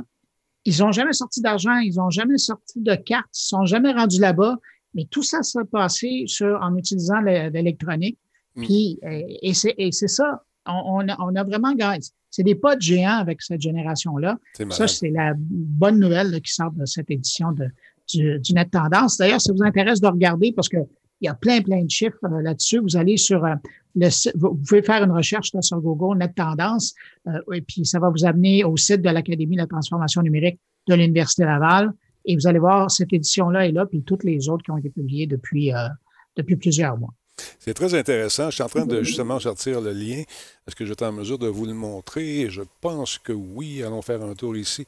Donc, Net Tendance, toujours plein de trucs intéressants là-dessus pour se tenir au courant justement des, euh, courants, des, des, tendances qui euh, sont en pleine transformation. C'est le fun. Juste le fameux petit livre de banque. Quand les guichets automatiques sont arrivés et que ma mère me disait Oui, mais là, mon livre, je le mets où? Dans la fente, là. Ça va écrire. le regard un peu sceptique. Moi, non, moi, je vais au comptoir. Mais non, tu peux faire ça là. Au comptoir. Aujourd'hui, il n'y a plus de petits livres. Euh, c'est des pas de géant. rapidement, Bruno, je sais qu'il est 21h, je sais que tu dois quitter. Euh, merci encore euh, d'avoir été là, à moins que tu me dises le contraire. C'est super gentil, encore une fois. Tiens-nous au courant de, de, tes conférences. On veut savoir. J'ai vu ben, passer. J'en parlerai. D'accord. Dans les semaines à venir. Et au podcast, qu'est-ce qu'on voit cette semaine? Qu'est-ce qu'on entend? Ah, tellement d'affaires, il y en a trop? Mais euh, non, euh, je vais revenir évidemment sur le panier bleu et l'annonce de son évolution avec un site transactionnel. Ce sera le panier bleu ou ce sera autre chose. Mm-hmm. Euh, grande surprise cette semaine d'avoir appris ça. Et puis aussi, je parle de D-Box, tes amis. Ben oui. Denis. Ça fait longtemps que j'ai vu. D-Box qui qui maintenant euh, s'en vont dans l'industrie du jeu vidéo. Alors, euh, une entrevue avec un, des patrons qui nous parle de cette association avec cinq studios euh, pour, sais, maintenant que les salles de cinéma sont un peu plus désertes, ben, c'est le bon moment pour eux d'aller s'immiscer dans le monde du jeu vidéo. Et puis, c'est bien intéressant. Là, tout, et puis, il me parle aussi de quelques fonctionnalités et quelques produits qui sont en développement. Très cool. Moi, j'avais essayé euh, un prototype euh, de simulateur de vol avec les, actuateurs sur la chaise et ça devient une expérience euh, qui est complètement différente. Rajoute à ça un écran panoramique, puis tu as l'impression d'être dans un, dans un véritable avion. Bruno, merci beaucoup. Bonne semaine, cher ami. Attention à toi. Bruno Gouliel Minetti, mesdames, messieurs, ne manquez pas ça. Euh, le carnet, super bon. Bon show. J'ai hâte de le voir sur le web, mais il veut pas. J'ai hâte qu'il fasse la TV. Bye bye. Salut. Il veut pas. Qu'est-ce que tu veux que je te dise? Il veut pas. Hey, euh, pas Bruno, Jardin, parlons un peu des blockchains qui euh, semblent vouloir revenir. Que, c'est une nouvelle tendance qui semble vouloir émerger. Moi, je pensais qu'elle était toujours présente, cette. Ben, c'est ça. Elle, est toujours présente, mais elle finit toujours par partir un peu en dessous, un peu plus underground, un peu plus tranquille. À part quand on parle du Bitcoin, qui finalement est derrière vraiment beaucoup la, mentalité et la, technologie des blockchains. Euh, mais là, en fait, les blockchains ressortent toujours quand il y a une notion de sécurité, mais là, c'est la première fois que ça ressort de ce côté-là, c'est-à-dire euh, sur deux niveaux que moi, je n'avais pas vu venir. De un, suite à Twitter et ce qui s'est passé, Facebook et tout ça, euh, sur le, contrôle que plusieurs semblent avoir réalisé que les réseaux sociaux avaient sur le discours, en fait, en coupant la parole et le compte au président des États-Unis il y a peu de temps, les blockchains ont ressorti parce qu'il y a des plateformes de réseaux sociaux qui roulent à partir de ça. Et les blockchains, c'est quoi? C'est quoi la différence? en fait avec euh, le, web euh, traditionnel, c'est qu'on s'en sert pour décentraliser. On enlève du pouvoir à une centrale, un point central où que toutes les postes vont se connecter et on fait participer un réseau complet d'ordinateurs à, la plateforme en tant que telle. Ce que ça veut dire, ça veut dire que, par exemple, si Twitter avait été euh, sur, une plateforme qui était euh, avec une technologie de blockchain et que euh, l'écosystème d'ordinateur gérait le réseau social en tant que tel, bien, il aurait pu être coupé à un, certain niveau, mais si le reste de l'écosystème choisit de ne pas participer à tout ça, bien, le réseau existe dans son ensemble et chacun peut continuer de voir les tweets et l'existence du compte en tant que tel qui n'aurait pas été coupé ailleurs. Je ne sais pas si vous voyez un petit peu l'espèce, mm-hmm. c'est très, très vulgarisé, très, très, très rapide, mais grosso modo, c'est un peu ça. C'est-à-dire qu'on enlève la force à un point central et on se dit tout le monde participe et il y a autant de, de copies du web, si on peut dire, qu'il y a d'ordinateurs qui y participent ce qui est intéressant, oui, ça enlève un pouvoir discrétionnaire aux grandes entités comme sont euh, Facebook et Twitter et etc. Ce qui est plus désagréable, et c'est toujours la même chose, c'est que ça devient une liberté euh, extrême au-delà du raisonnable, ce que beaucoup vantent pour l'Internet. Je suis parfaitement d'accord, c'est-à-dire qu'on veut que l'Internet soit ouvert, on veut la liberté de discours et tout ça. Par contre, on l'a vu, euh, à partir du moment que des algorithmes ou des technologies commencent à entrer en jeu, bien, socialement, on peut finir par en payer un, coût assez sévère et ça peut se matérialiser physiquement dans le vrai monde. Donc là, à moment donné, c'est intéressant, mais les blockchains, on perdrait un certain contrôle. Est-ce qu'on veut le laisser au complet ou pas? Euh, le New York Times, c'est en fait, j'avais pris ça dans un article du New York Times. Si vous cherchez blockchains, vous trouverez euh, l'article en question. Mm-hmm. Euh, c'est intéressant. J'étais un petit peu déçu, par exemple, parce que le journaliste n'a pas fait d'entrevue en, en, essayant de voir jusqu'où ça peut aller ou à quel. Est-ce qu'il y a d'autres solutions que juste technologiques? Une espèce de, encore une fois, où la technologie est supposée résoudre tous les problèmes. Tout ce qu'elle fait pour régler le problème, c'est d'enlever le contrôle d'un point central. Ce qui est vrai, c'est sain, c'est important, mais est-ce qu'on règle la question de ce qui circule sur le web et du contrôle qu'on peut avoir face aux discours dangereux et l'organisation de, de, castes qui devrait peut-être juste être plus low profile plutôt que d'utiliser des technologies pour ressortir, comme on l'a vu euh, dernièrement? Ils n'ont pas soulevé ça. Mais c'est quand même assez intéressant de penser que cette notion de blockchain qui sert au Bitcoin, qui va servir éventuellement probablement au monde bancaire, pardon, euh, pourrait servir aussi à de futurs réseaux sociaux ça va rester à voir. D'ailleurs, il y avait un, des, ben, un des, acteurs interviewés qui s'appelle LBRY. Bref, c'est le YouTube version blockchain. Et lui, ce qu'il disait, c'est que le contrôle qu'il va pouvoir avoir, c'est-à-dire qu'on n'aura pas le contrôle sur le contenu, mais il va avoir un site web qui s'installe par-dessus qui fait qu'au final, ce qui est accessible publiquement euh, serait quand même, pourrait quand même être contrôlé. Mais à l'arrière-plan, les choses continuent d'exister. Bon, encore une fois, c'est semi-rassurant, mais euh, la théorie est là. Ben, Et de l'autre côté, les blockchains, euh, excuse-moi euh, rapidement pour faire le petit wrap-up, ça c'était pour les réseaux sociaux. Pour le web, ben, si vous connaissez le navigateur euh, Brave, Brave va ajouter un nouveau, une nouvelle façon de se connecter à l'Internet qui est le protocole, je ne l'ai pas sous les yeux, IPFS, quelque chose comme ça, mhm. IFPS. Et en fait, ce que ça fait, c'est encore une fois, technologie directement empruntée au blockchain. Et ça aiderait en fait à communiquer, et pas communiquer, pardon, à accéder au web beaucoup plus rapidement. C'est-à-dire qu'à partir du moment que tous les postes participent au web et qu'une partie euh, de, chaque site web ou bref, tout ce que tu peux visiter est emmagasiné et utilisé sur ton ordi, ben, tu n'as plus besoin nécessairement de te connecter à distance, en fait, aller chercher le serveur et te connecter au site officiel. euh, tu vas pouvoir te connecter à partir de d'un poste qui serait plus proche de chez toi. Au final, l'Internet serait grandement, euh, serait, grandement euh, rapide, plus rapide? Plus rapide. C'est IPFS, pour ton information, qui est Interplanetary File System. Puis le concept de blockchain, rapidement, ce que tu expliquais, c'est vrai, mais c'est que la donnée se trouve sur tous les ordinateurs. Donc, puis il y a une notion de, il y a une notion de validation de l'information. Donc, pour qu'une information soit vraie, il faut que tout le monde ait la même information. Fait qu'en qu'il y a 10 ordinateurs qui ont l'info, mais s'il y a un ordinateur qui dit, hey, moi, c'est cette info-là que j'ai, puis les 9 autres disent non, c'est pas ça qu'on a, mais l'information est invalidée. Puis c'est là que, tantôt, tu parlais des réseaux sociaux avec justement, ben, l'information, la véracité des informations. Mais rendu là, ça va être de la validation à double niveau un peu. Fait que pour qu'une information soit vraie, il faut que tout le monde ait la même à grandeur. Fait qu'on pourrait amener une genre de validation de fausses informations, mais c'est une technologie qui est très complète et complexe à, comprendre. Euh, oui, mais là, ce que tu parles, là, on ne parle pas en termes de vérité. Ce serait plus en termes de est-ce que la réplique euh, pas de classe qui a été publiée là, est-ce que j'y ai tout accès? Oui, donc elle existe, donc elle est publiée.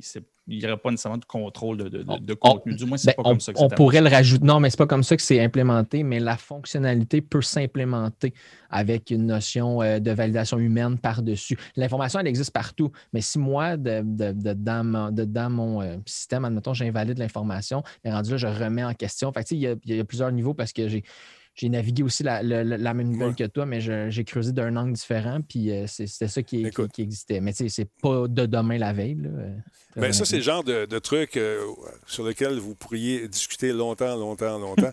Et, mais si je me fie à la popularité justement du mining qui se fait en ce moment, j'ai des amis, j'en ai un entre autres qui a littéralement coulé une cave de ciment pleine grandeur d'un bâtiment assez grand, de son chalet en dessous. Il a fait creuser et ce n'est que du mining. Il fait du bit mining à tour de bras avec des panneaux électriques à rentrée supplémentaire. Là, je lui demande, tu fais-tu de l'argent? Oui. Combien? Ah. Alors, je, suis curieux de voir si c'est encore aussi profitable que ça l'a déjà été euh, dans les premiers temps. Mais il y a des gens qui sont là-dessus. Je suis un autre gars, là, à un moment donné, euh, je pense que c'est sur Twitter, qui euh, nous donne un peu compte rendu de, son installation. C'est fou. Je sais où sont les grosses cartes vidéo. Sont, c'est ces gars-là qui les achètent à tour de bras. En tout cas. Fait que, Jordan, merci de ces précisions. Euh, toujours là, mon Jordan? Euh, ben oui, toujours là. Euh, fait plaisir. Puis il y a un autre enjeu qui n'est pas souligné, mais c'est euh, l'énergie que les blockchains peuvent peuvent euh, consommer. C'est-à-dire que chaque poste qui doit valider chaque information à chaque fois, pour chaque requête, ça prend une pelletée d'énergie. Et en fait, le Bitcoin présentement, c'est une des raisons qui fait que ça commence à gober de plus en plus de power, puis que, ben, en fait, le Québec commence à être une belle place pour euh, miner du Bitcoin. Mais euh, écoute, lui, l'hiver, il chauffe pas chez eux. Je peux te le dire au chalet, là. C'est, c'est- Écoute, il y a des pics d'énergie, ça doit être incroyable. J'aimerais ça voir ses factures aussi d'électricité, c'est l'enfer. Euh, pour terminer avec vous, monsieur, euh, monsieur Fafouin, et merci, Jardin. Parlons un peu de Diablo. Qu'est-ce qui arrive? Il y a eu tellement de pression. On va-tu le faire, le jeu, avec l'appui de la technologie des nouvelles consoles? Ça va-tu arriver, mon, mon chum? Ben, depuis la nuit des temps, en fait, les joueurs de Diablo, le, le- le- le- Le le réclament. meilleur de la série, qui Ouais. est le Diablo 2, en fait, réclame euh, une remasterisation de ce jeu-là. Euh, ça avait été annoncé probablement en 2020. Euh, ce qu'on sait, c'est que ben, Blizzard travaillait plutôt sur Diablo 4, mais là, il semble avoir des délais à euh, Diablo 4, justement. Donc, refait surface ce projet-là de Diablo 2 Resurrect ou Remake. Et puis, ce qu'il faut comprendre, c'est que ça fait depuis. euh, C'est la 20e année d'existence de Diablo. En 2020, c'était leur 20e année d'existence. Donc, on pensait tous que c'est à ce moment-là que ça allait arriver.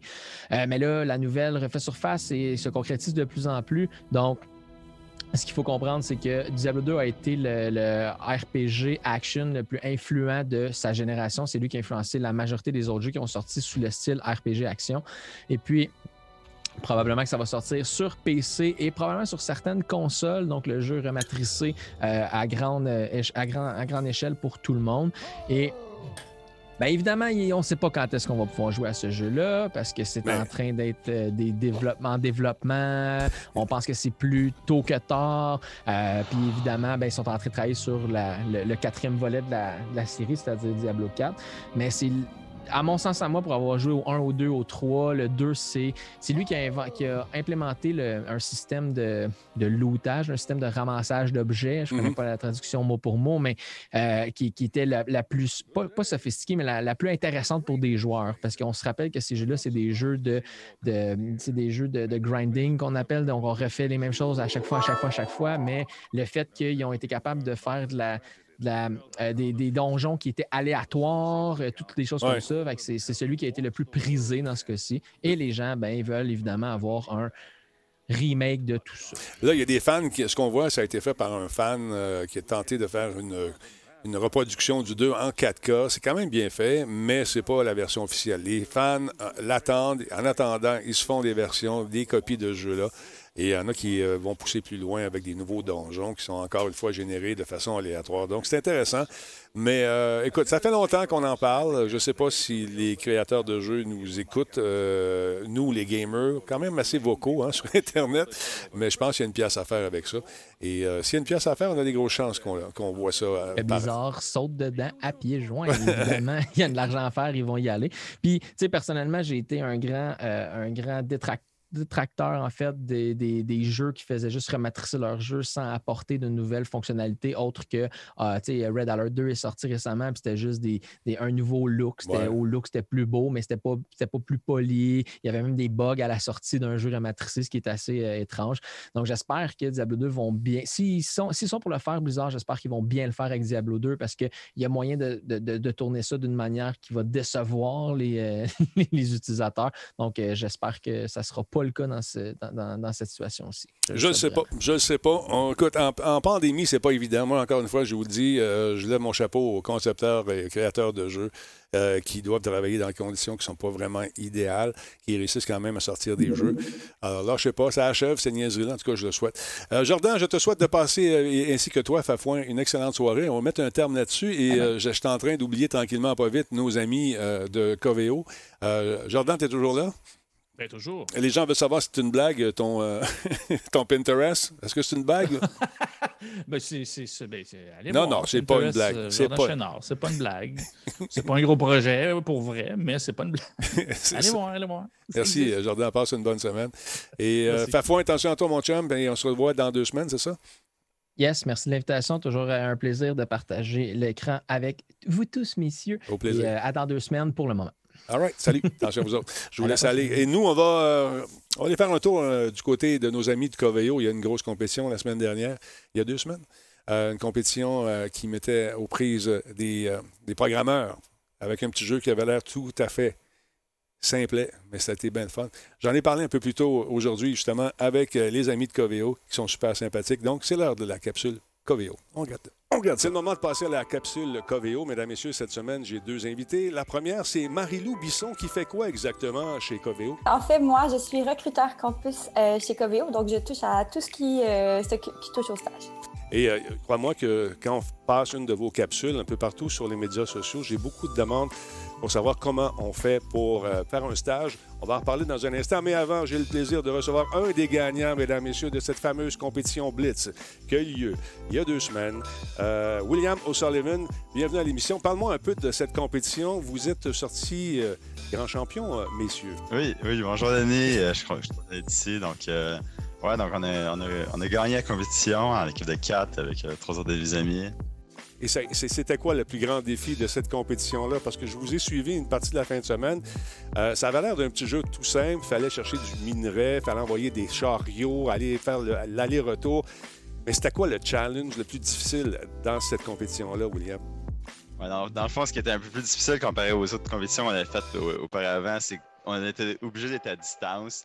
Donc, il y a beaucoup de challenges qui sont avec ça, qu'il faut qu'on qu'il faut qu'on se partage des, des choses, des schémas. Donc, il faut, on va partager tout le temps notre écran pour se, montrer du code, des affaires de même. Donc, euh, Et donc, ça a été, la- ben, bien sûr, la distanciation, tout ça oblige, la, COVID, tout ça. Mais quand même, vous êtes sorti grand gagnant. Et on se demandait la semaine passée, ou il y a deux semaines, c'était quoi le prix? Qu'est-ce que vous avez gagné finalement? Il paraît-il que des prix intéressants? Oui, donc, dans le fond, c'était une carte cadeau de, de 1000 Amazon. Donc, euh, c'était quand même généreux de, de Coveo. là. donc, euh, Et t'as-tu investi dans des serveurs, des trucs comme ça, dans l'équipement chez vous? non, donc, mon encore est encore, euh, encore en carte cadeau en ce moment. là. J'ai pas encore dépensé. OK. Toi, tu es un ancien stagiaire, je pense, de Coveo, c'est ça? Ouais, ouais, donc j'avais fait un stage l'automne passé chez, chez Coveo en, en développement logiciel. Donc j'avais vraiment eu mon expérience, il y avait beaucoup de défis.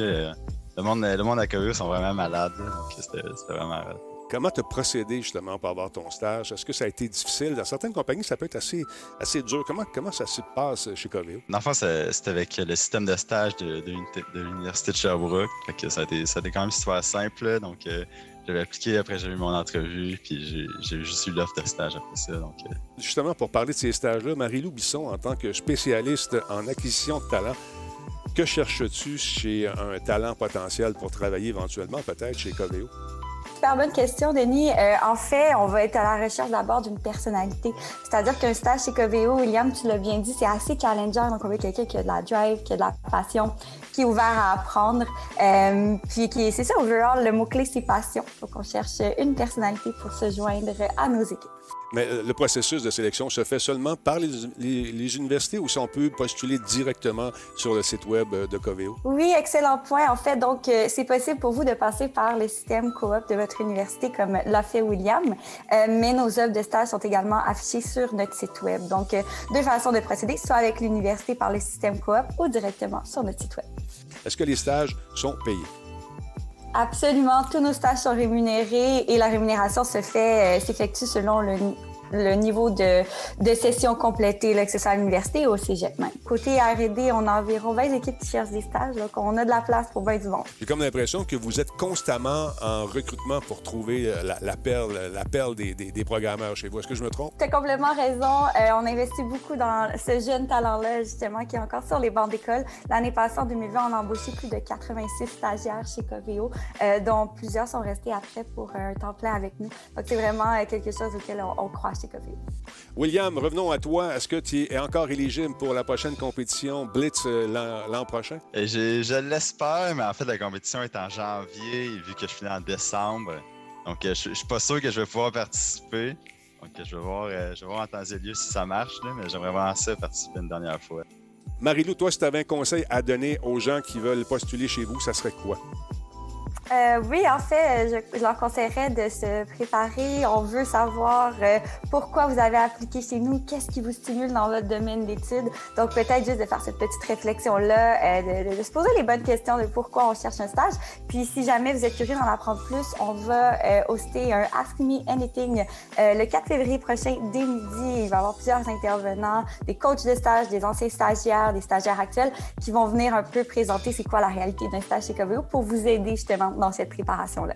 Donc, le Ask Me Anything, le AMA pour les intimes, aura lieu sur Twitch, je ne me trompe pas, c'est ça? Exactement, sur notre Twitch Coveo Live le 4 février prochain, dès midi pour une heure. Je te l'annonce, mais je vais être euh, probablement celui qui va poser les questions que les gens posent sur le Twitch. Je vais vous donner un petit coup de main là-dessus. On va avoir beaucoup de plaisir. Donc, c'est euh, jeudi, le 4 février à midi sur la chaîne de Radio Talbot, mais aussi sur la chaîne de Coveo. Donc, on fait un travail en équipe parce qu'il faut travailler en équipe, euh, n'est-ce pas? C'est super, oui, effectivement. Merci beaucoup, les amis, d'être passés. William, on se souhaite euh, de te revoir l'année prochaine et de revoir ton équipe. Et Marilou, ben c'est facile. L'adresse, encore une fois, rapidement. Coveolive.com sous la section des stages. Merci. Si vous cherchez un job, c'est Coveo en ce moment recherche des gens. Euh, il y a des postes, des postes, des postes. Il y en a, il y en a. Donc, allez faire un tour euh, sur le site de Coveo et qui sait, vous allez peut-être joindre cette équipe dynamique-là. C'est bien, bien fun. Et les gens qui travaillent là ont beaucoup de plaisir. C'est ce que je ressens à toutes les fois que je fais une entrevue avec eux. C'est cette espèce d'unisson. Euh, des gens qui sont vraiment solidaires. Je trouve ça le fun. Bon, la TV vient de lâcher. C'est pas. Bon, ça vient de partir. pas ma soirée au niveau de la technique. Mais oui, allez-y faire un tour, c'est important. Merci encore une fois à tout le monde d'avoir été là ce soir. on va prendre une petite pause de billes. sinon, ça devient. vous devenez trop habitué vite. Et merci d'avoir été là, tout le monde. Continuez encore une fois de nous visiter sur les médias sociaux. Allez faire un tour dans notre boutique. il y aura peut-être des surprises. c'est peut-être ce soir ou demain. Je vous dis ça. On va suivre les médias sociaux. Encore une fois, un beau salut aux gens qui nous écoutent via les différentes plateformes de podcast. On est disponible partout. Euh, ceux qui ont manqué ou qui sont nouveaux à Radio Talbot, vous allez faire un tour sur radiotalbot.tv. Les émissions qu'on fait sont déposées là-dessus. Elles sont toutes là. J'en profite pour dire un gros merci à Mike Blitz55 qui nous suit. Le bon gars, merci pour le follow. Également, il y a euh, Kia, de, qui est avec nous. Alpha 42, merci pour le resub. Euh, c'est très gentil. Euh, combien de temps? C'est nouveau. C'est un, un, sub. Merci beaucoup. Bienvenue dans le Talbot Nation. Il y a Ref Duhamel qui est là depuis 26 mois. Merci également à Sam Picpu. Il s'est gratté. Il y a JSL 9899 qui est avec nous également. Il y a qui d'autre? Il y en a un paquet. Merci pour les subs. C'est un peu difficile avec toute la gang de vous remercier live comme ça. Des fois, on part dans un fil de discussion et on n'a pas oublié, par contre, on va essayer de faire le tour. Il y a Cédric euh, qui est redevenu sub pour un 13e, 18e mois. Euh, Son 15e mois, merci. Forsaken Apo, 35e mois. Master Zoom, 23e mois. Broken Dog, 3e mois. Merci, les amis. Pat the Trucker, il y a fait longtemps qu'il est là. Pat, 25e mois également. Euh, on a un nouveau. Non, il est là depuis 4 mois. C'est Foot 1, 2, 3. Merci d'être là. Il y a Scorpion Noir qui est avec nous également. Euh, c'est son premier mois, donc merci. Capitaine Harvey, un retour. Merci, mon ami. 27e mois. Euh, L'Autodan, non, c'est l'Autores, euh, pardon, 11e mois. Il y a qui d'autre? Il y a Crankite, 41e mois. Merci, mon chum, ça fait longtemps qu'il roule, lui. Euh, il y a Zikex qui est avec nous depuis 24 mois. Caleb également, 37 mois. Sweet, on l'a dit tantôt, 20e mois. Et à tous les nouveaux followers, merci. J'espère que vous allez rester avec nous longtemps. Alors voilà. Euh, quel est le meilleur moyen pour soutenir, te soutenir? Tu peux faire un sub. Tu peux faire des bits, euh, la merch, tout ça mélangé. Euh, je te laisse à ta discrétion. Ça s'en vient tout ici et c'est réinvesti dans l'équipement. Euh, c'est avec ça qu'on vit, je vous le rappelle. Alors, gênez-vous pas. Euh, vous aurez des nouvelles bientôt concernant la Grand Talbot. Euh, on, fait une offensive. ça va commencer bientôt. Vous allez voir ça, ça va être le fun. alors, Frank Detank, où il est rendu? Frank, il travaille chez Google, mon ami Frank. Il travaille beaucoup. il est papa. D'une belle petite fille qui est pleine de pep. Alors, c'est pour ça qu'on le voit moins un peu à Radio Talbot. Elle est tout jeune, c'est un petit bébé tout neuf. Alors, euh, on se parle de temps en temps, mon ami Frank, on s'envoie des petits Twitter, mais voilà. Le Shall Count Show, je vous annonce quelque chose tout de suite, ça a été, c'est réglé. Il va y avoir une réunion de Monsieur Net. le noyau de base. Le réalisateur va être là. Moi, je vais être là. Et puis, il va y avoir Frank de Tank, il va y avoir Ian Richards et Benoît Gagnon. Bang! On, va faire euh, une heure ensemble, peut-être deux. fait que, on va se réunir toute la gang au Shawicon. Euh, dans le cadre du Shawicon Show, ça va être diffusé un peu partout. Les gars ont accepté. Puis j'ai même pas eu à attendre deux secondes. Je me disais peut-être que ça leur tentera pas. Non, non, oui, oui, oui, oui, on fait ça. Fait que, on va être là, la gang, et puis on va échanger. Momo, je ne sais pas si vous vous souvenez de lui, ceux qui ont suivi la série télévisée que je faisais sur l'informatique, mais c'était mon premier réalisateur. Euh, enfin, un des premiers, parce que le Denis Aubé, euh, on, s'est perdu de vue malheureusement, mais Momo était là pendant un, après, bon, un bout de temps. On a voyagé beaucoup avec lui. Puis, euh, côté anecdote, on va avoir du fun. Fait que manquez pas ça. La programmation va sortir très prochainement. Je vais vous donner un scoop avant. On n'en parle plus. Peut-être que notre ami euh, Nino n'aime pas ça, mais je m'en fous. Je, je, suis trop excité, je voulais vous le dire. Alors voilà, ça va être le fun ce show-là. Ça va être virtuel, c'est gratuit, 27 et 28 février. On est en direct, on est live. Il va y avoir toutes sortes d'affaires. J'ai bien hâte euh, qu'on puisse vous dévoiler davantage de noms, mais à l'international, vous allez être content aussi de voir qui est là.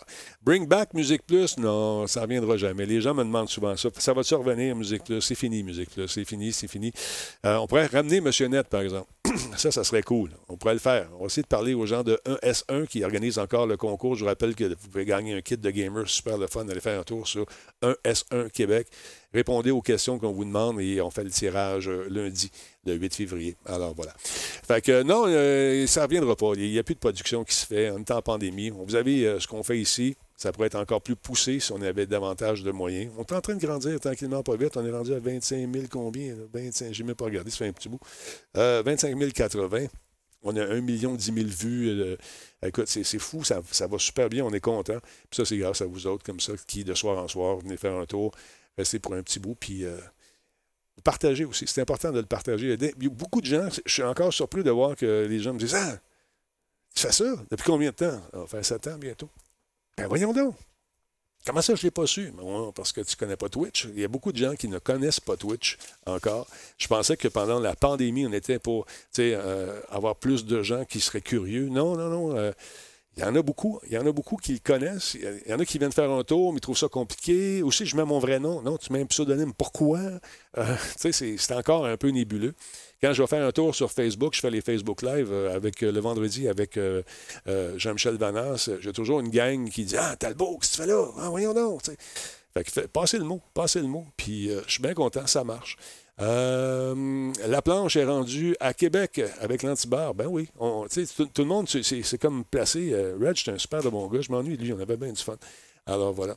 Non, les gens, ils savent pas. Ils comprennent pas comment ça fonctionne et ils sont confortables sur Facebook. Et puis, il reste là. Tu vas faire un tour. Tu dis, venez faire un tour, venez voir. Ouais, compliqué. Compliqué un peu, là. Je comprends pas, là. C'est quoi ces sons-là qu'on entend? Je comprends pas, là. Faut que je me fasse un autre compte? Ouais, non. Trop compliqué. Mais euh, écoute, euh, être là avec. Euh, qu'est-ce que tu racontes, euh, être là avec PQM? Ah, pour le Shawkan? OK. Ben oui, Phil. Écoute, on va avoir une grosse équipe qui va. Vous allez voir ça, ça va rouler avec le Shawicon. Ça va être fou. On a une grosse équipe technique qui est orchestrée par notre ami M. Nick, encore une fois. Je connais. Sniper Killer qui vient faire un tour. Il joue avec nous autres, travaille là aussi. On a fait des trucs. On a fait Catapulte. Ça avait été un gros hit. On a eu bien du fun avec eux autres aussi. Ça roule, ça niaise pas. Parce que PQM, c'est eux, eux, qui font entre autres tous les trucs du gouvernement. Ils en font beaucoup, beaucoup. Les médecins, les ci, les ça. Écoute, il y a tellement de régies euh, comme celle-ci là-bas, j'en reviens pas. Il y en a, il y en a, il y en a, il y en a, et c'est géré par des professionnels. quand tu t'en vas là, tu t'assois. Moi, j'ai juste à animer, puis ça roule tout seul. Ma console ici, il s'en occupe à distance. Moi, je fais mes affaires, j'anime, je me concentre, je fais mes babelles. Un petit, dans un petit mot dans l'oreille. OK, Denis, attention, on est light un peu, euh, fait du temps là, OK, OK. Ça roule, c'est ça qu'on veut. Comme dans le temps. Je m'ennuie de ça. On retrouve ça de temps en temps lors d'événements ponctuels comme ça. Et je trouve ça super intéressant de, de revivre. Moi, la, drive du, la drive du, euh, du direct, c'est fantastique. L'adrénaline qui est générée par ça, ça n'a pas de prix.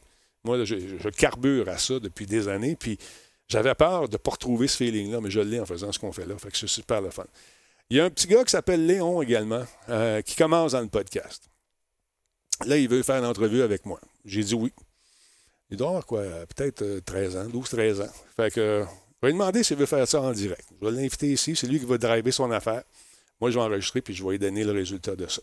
Donc, on va lui donner un petit, euh, un petit coup de main à notre ami euh, Léon, qui m'a fait une belle lettre de présentation, convaincant. Les médias sociaux, quand il voyait que je ne répondais pas, il m'a relancé tranquillement. Allô, Denis, sérieusement, j'aimerais beaucoup faire quelque chose avec toi. Mon Léon, considère ça comme accepté. Je te l'ai envoyé aujourd'hui en DM, je te l'ai dit on va faire ça. Je vais regarder le calendrier, on va se passer la meilleure date possible. Puis, si tu veux, ben, on le fera live. On le fera live ici. Pas de montage, en direct. Live to tape, comme on dit, ça Alors voilà.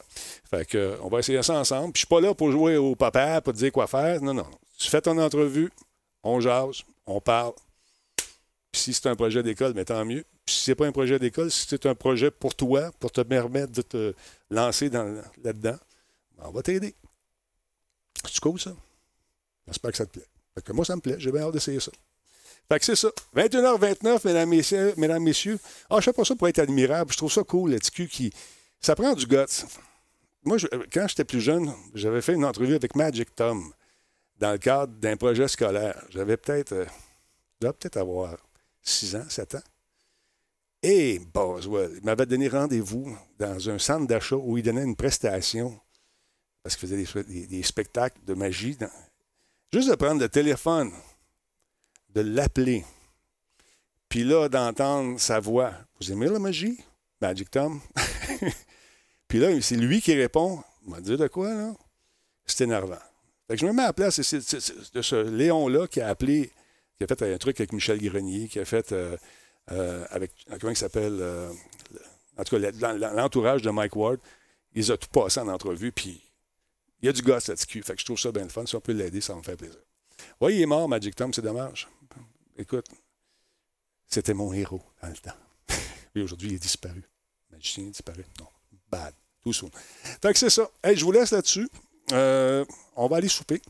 Et puis, on se retrouve demain avec euh, Versatilis, encore une fois. Euh, et là, il paraît que son gun, c'est la- c'est c'est le gun. Il est en train de s'en imprimer un. Paraît-il que lui et Tigidou sont en connivence, ils travaillent fort, ils s'échangent des trucs. Versa, il m'ép- il m'épate. Il embarque dans quelque chose, puis go. Il passe à travers. Il est en onde, ça vous tente d'aller le voir. Je pense qu'on va faire un petit raid. Fait que restez là. Je vous souhaite de passer une belle soirée, tout le monde. Attendez un petit peu avant de raider. Je vais préparer ma bebelle ici, deux secondes, pour être sûr qu'il est là, parce que du coup, il, il est encore en onde? Je pense qu'il est là. On va aller voir. On va y envoyer du monde juste pour le fun. il est-tu là? Oui, il est là. Il est solide en tabarnouche. OK. Fait qu'on va l'envoyer. Euh, on va vous envoyer là-bas, le temps que je ferme mon archive ici. Et on va faire un petit raid après. Oui, j'ai pas. Bon, je vous laisse là-dessus. Ciao tout le monde. Je vous aime. Attention vous autres.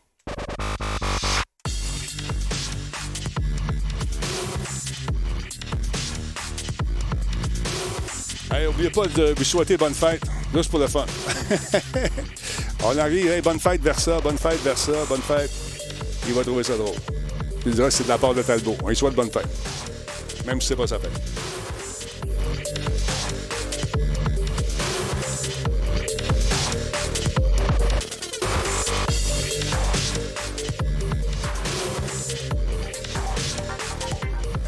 On va se faire un petit raid tout de suite. On va aller voir notre ami Versatilis. C'est la tourne du bonheur. Ça fait longtemps qu'on ne l'a pas entendu. Hein? Ah oui donc. Ah oui donc. ça fait longtemps. Le temps que je place mes bébelles. On vous envoie donc faire un tour sur, euh, chez Versatilis. Là, allez pas y dire là, tout de suite. Là. Il y en a toujours des stools qui passent en avant. Hey, Talbot va te faire un raid. Ah, faites pas ça. Vous brisez la magie. Euh, OK, on lance un raid. Tu, tu sur Versatilis ici.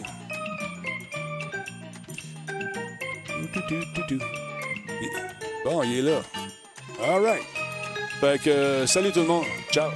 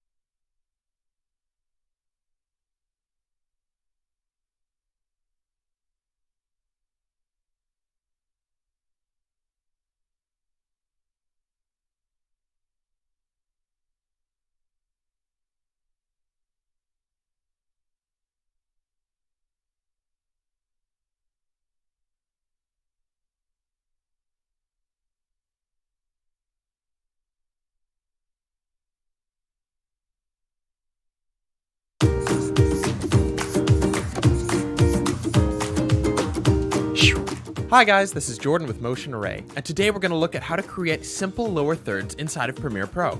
Lower thirds are really heavily used elements that people keep going back to. They're professional, they give necessary information, and they're essential to a lot of different kinds of video production. But a lot of people think that you need to be a graphic designer or be proficient in After Effects in order to make them. This is not true, and with the new addition of motion graphics capabilities inside of Premiere, it's easier now than it's ever been. So let's dive in and get started. The first thing you want to do is simply create text for the information you want to display. For our example, it's a name and a company. So let's type it out. Select your type tool or hit T, and then over your program monitor, type it all in.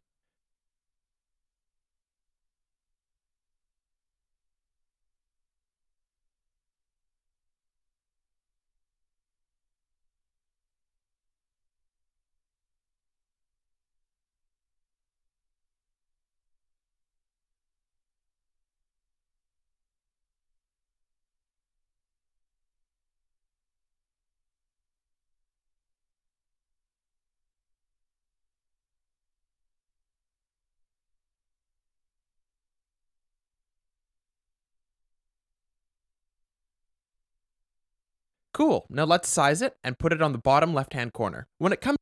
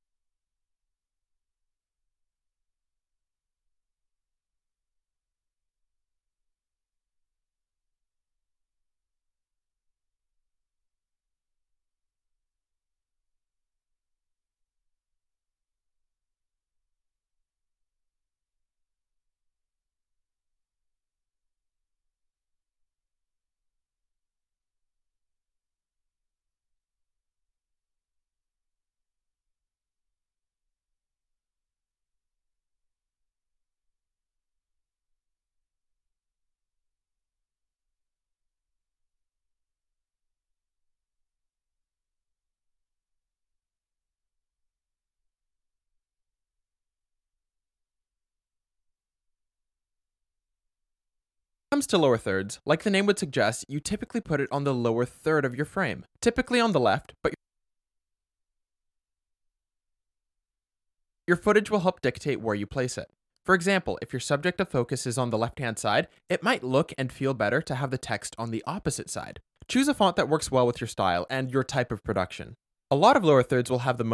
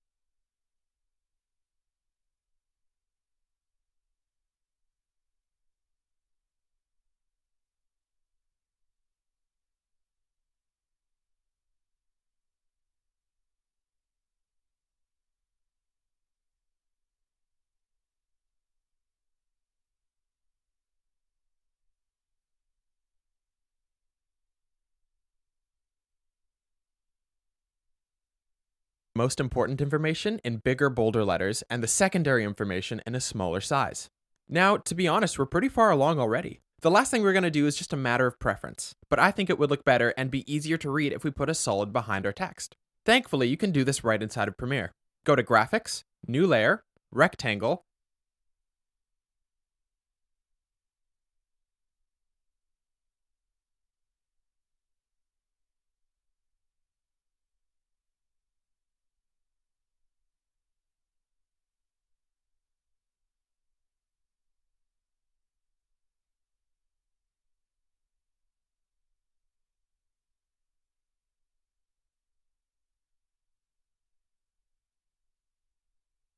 and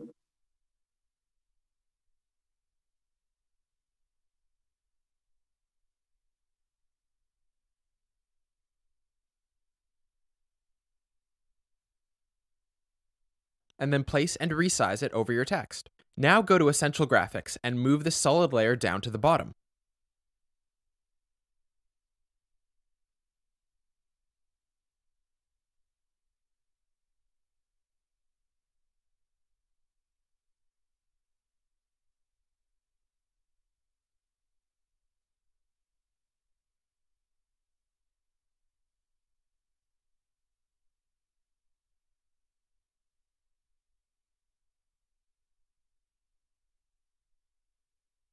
Now it's a backdrop for your text. Finally, with your shape layer selected, go down to Fill and choose the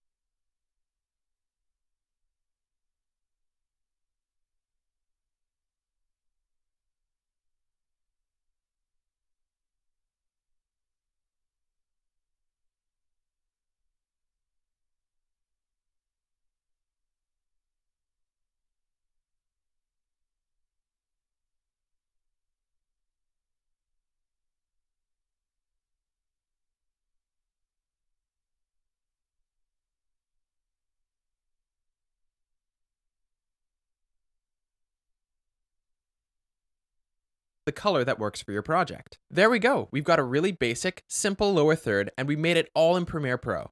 But if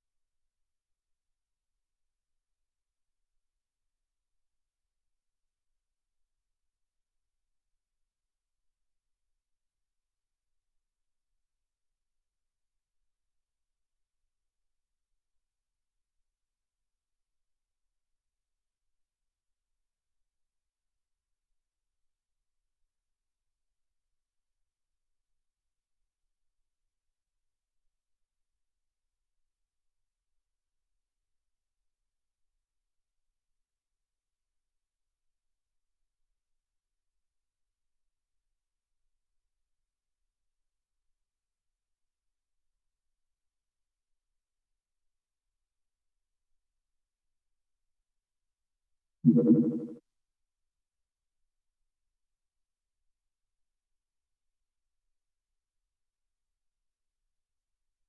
we play it with our footage, it just blips in and out of existence. To make it look a little more professional,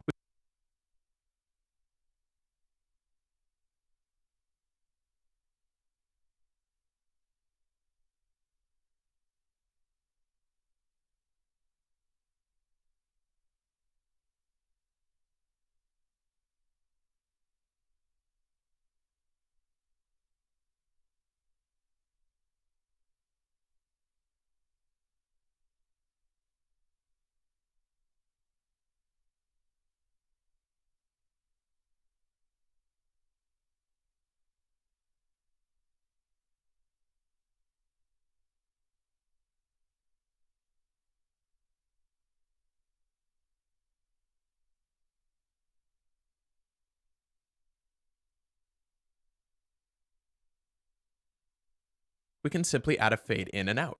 You can do this by either adding a cross dissolve on either side or by keyframing your clips so that it does the same thing. And there you go, now you have a lower third for your video.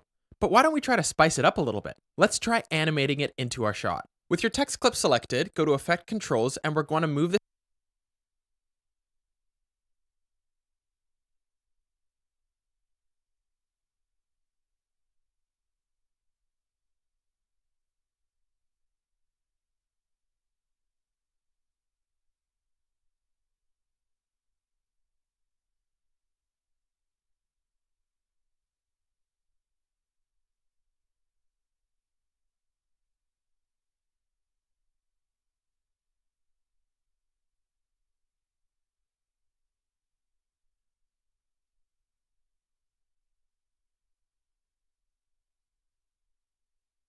this entire lower third as a unit. Keyframe your text at the starting frame and move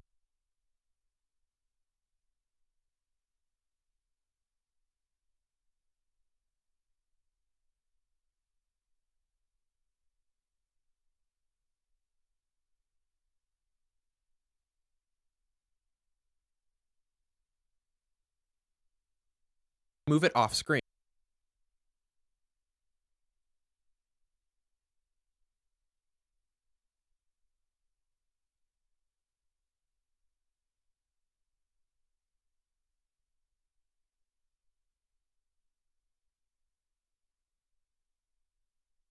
Screen.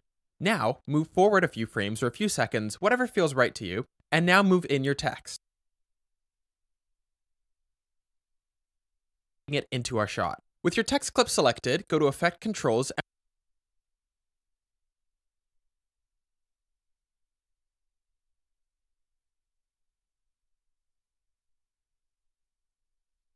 and we're going to move this entire lower third as a unit. Keyframe your text at the starting frame and move it off screen.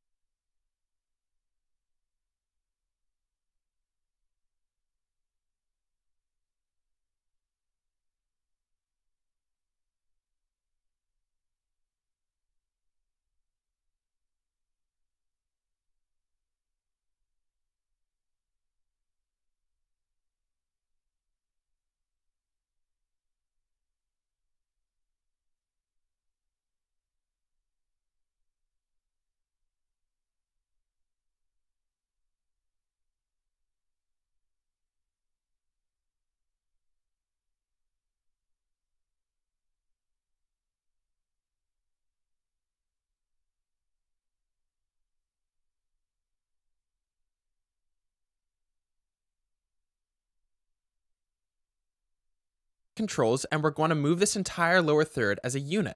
Keyframe your text at the starting frame and move it off screen. Now, move forward a few frames or a few seconds, whatever feels right to you, and now move in your text. A keyframe should be automatically applied here, but you can check just to be safe. You can see that we're getting somewhere, but right now it looks boring and it's not very good. Next, hit the little arrow beside your position slider.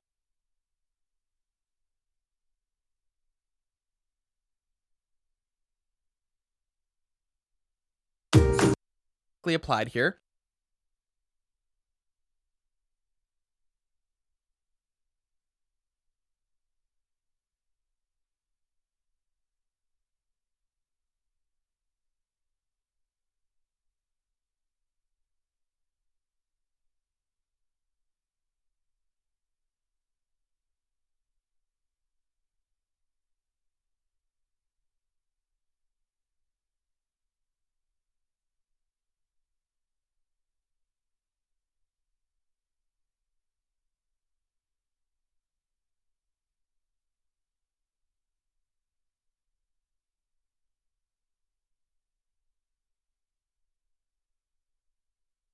But you can check just to be safe.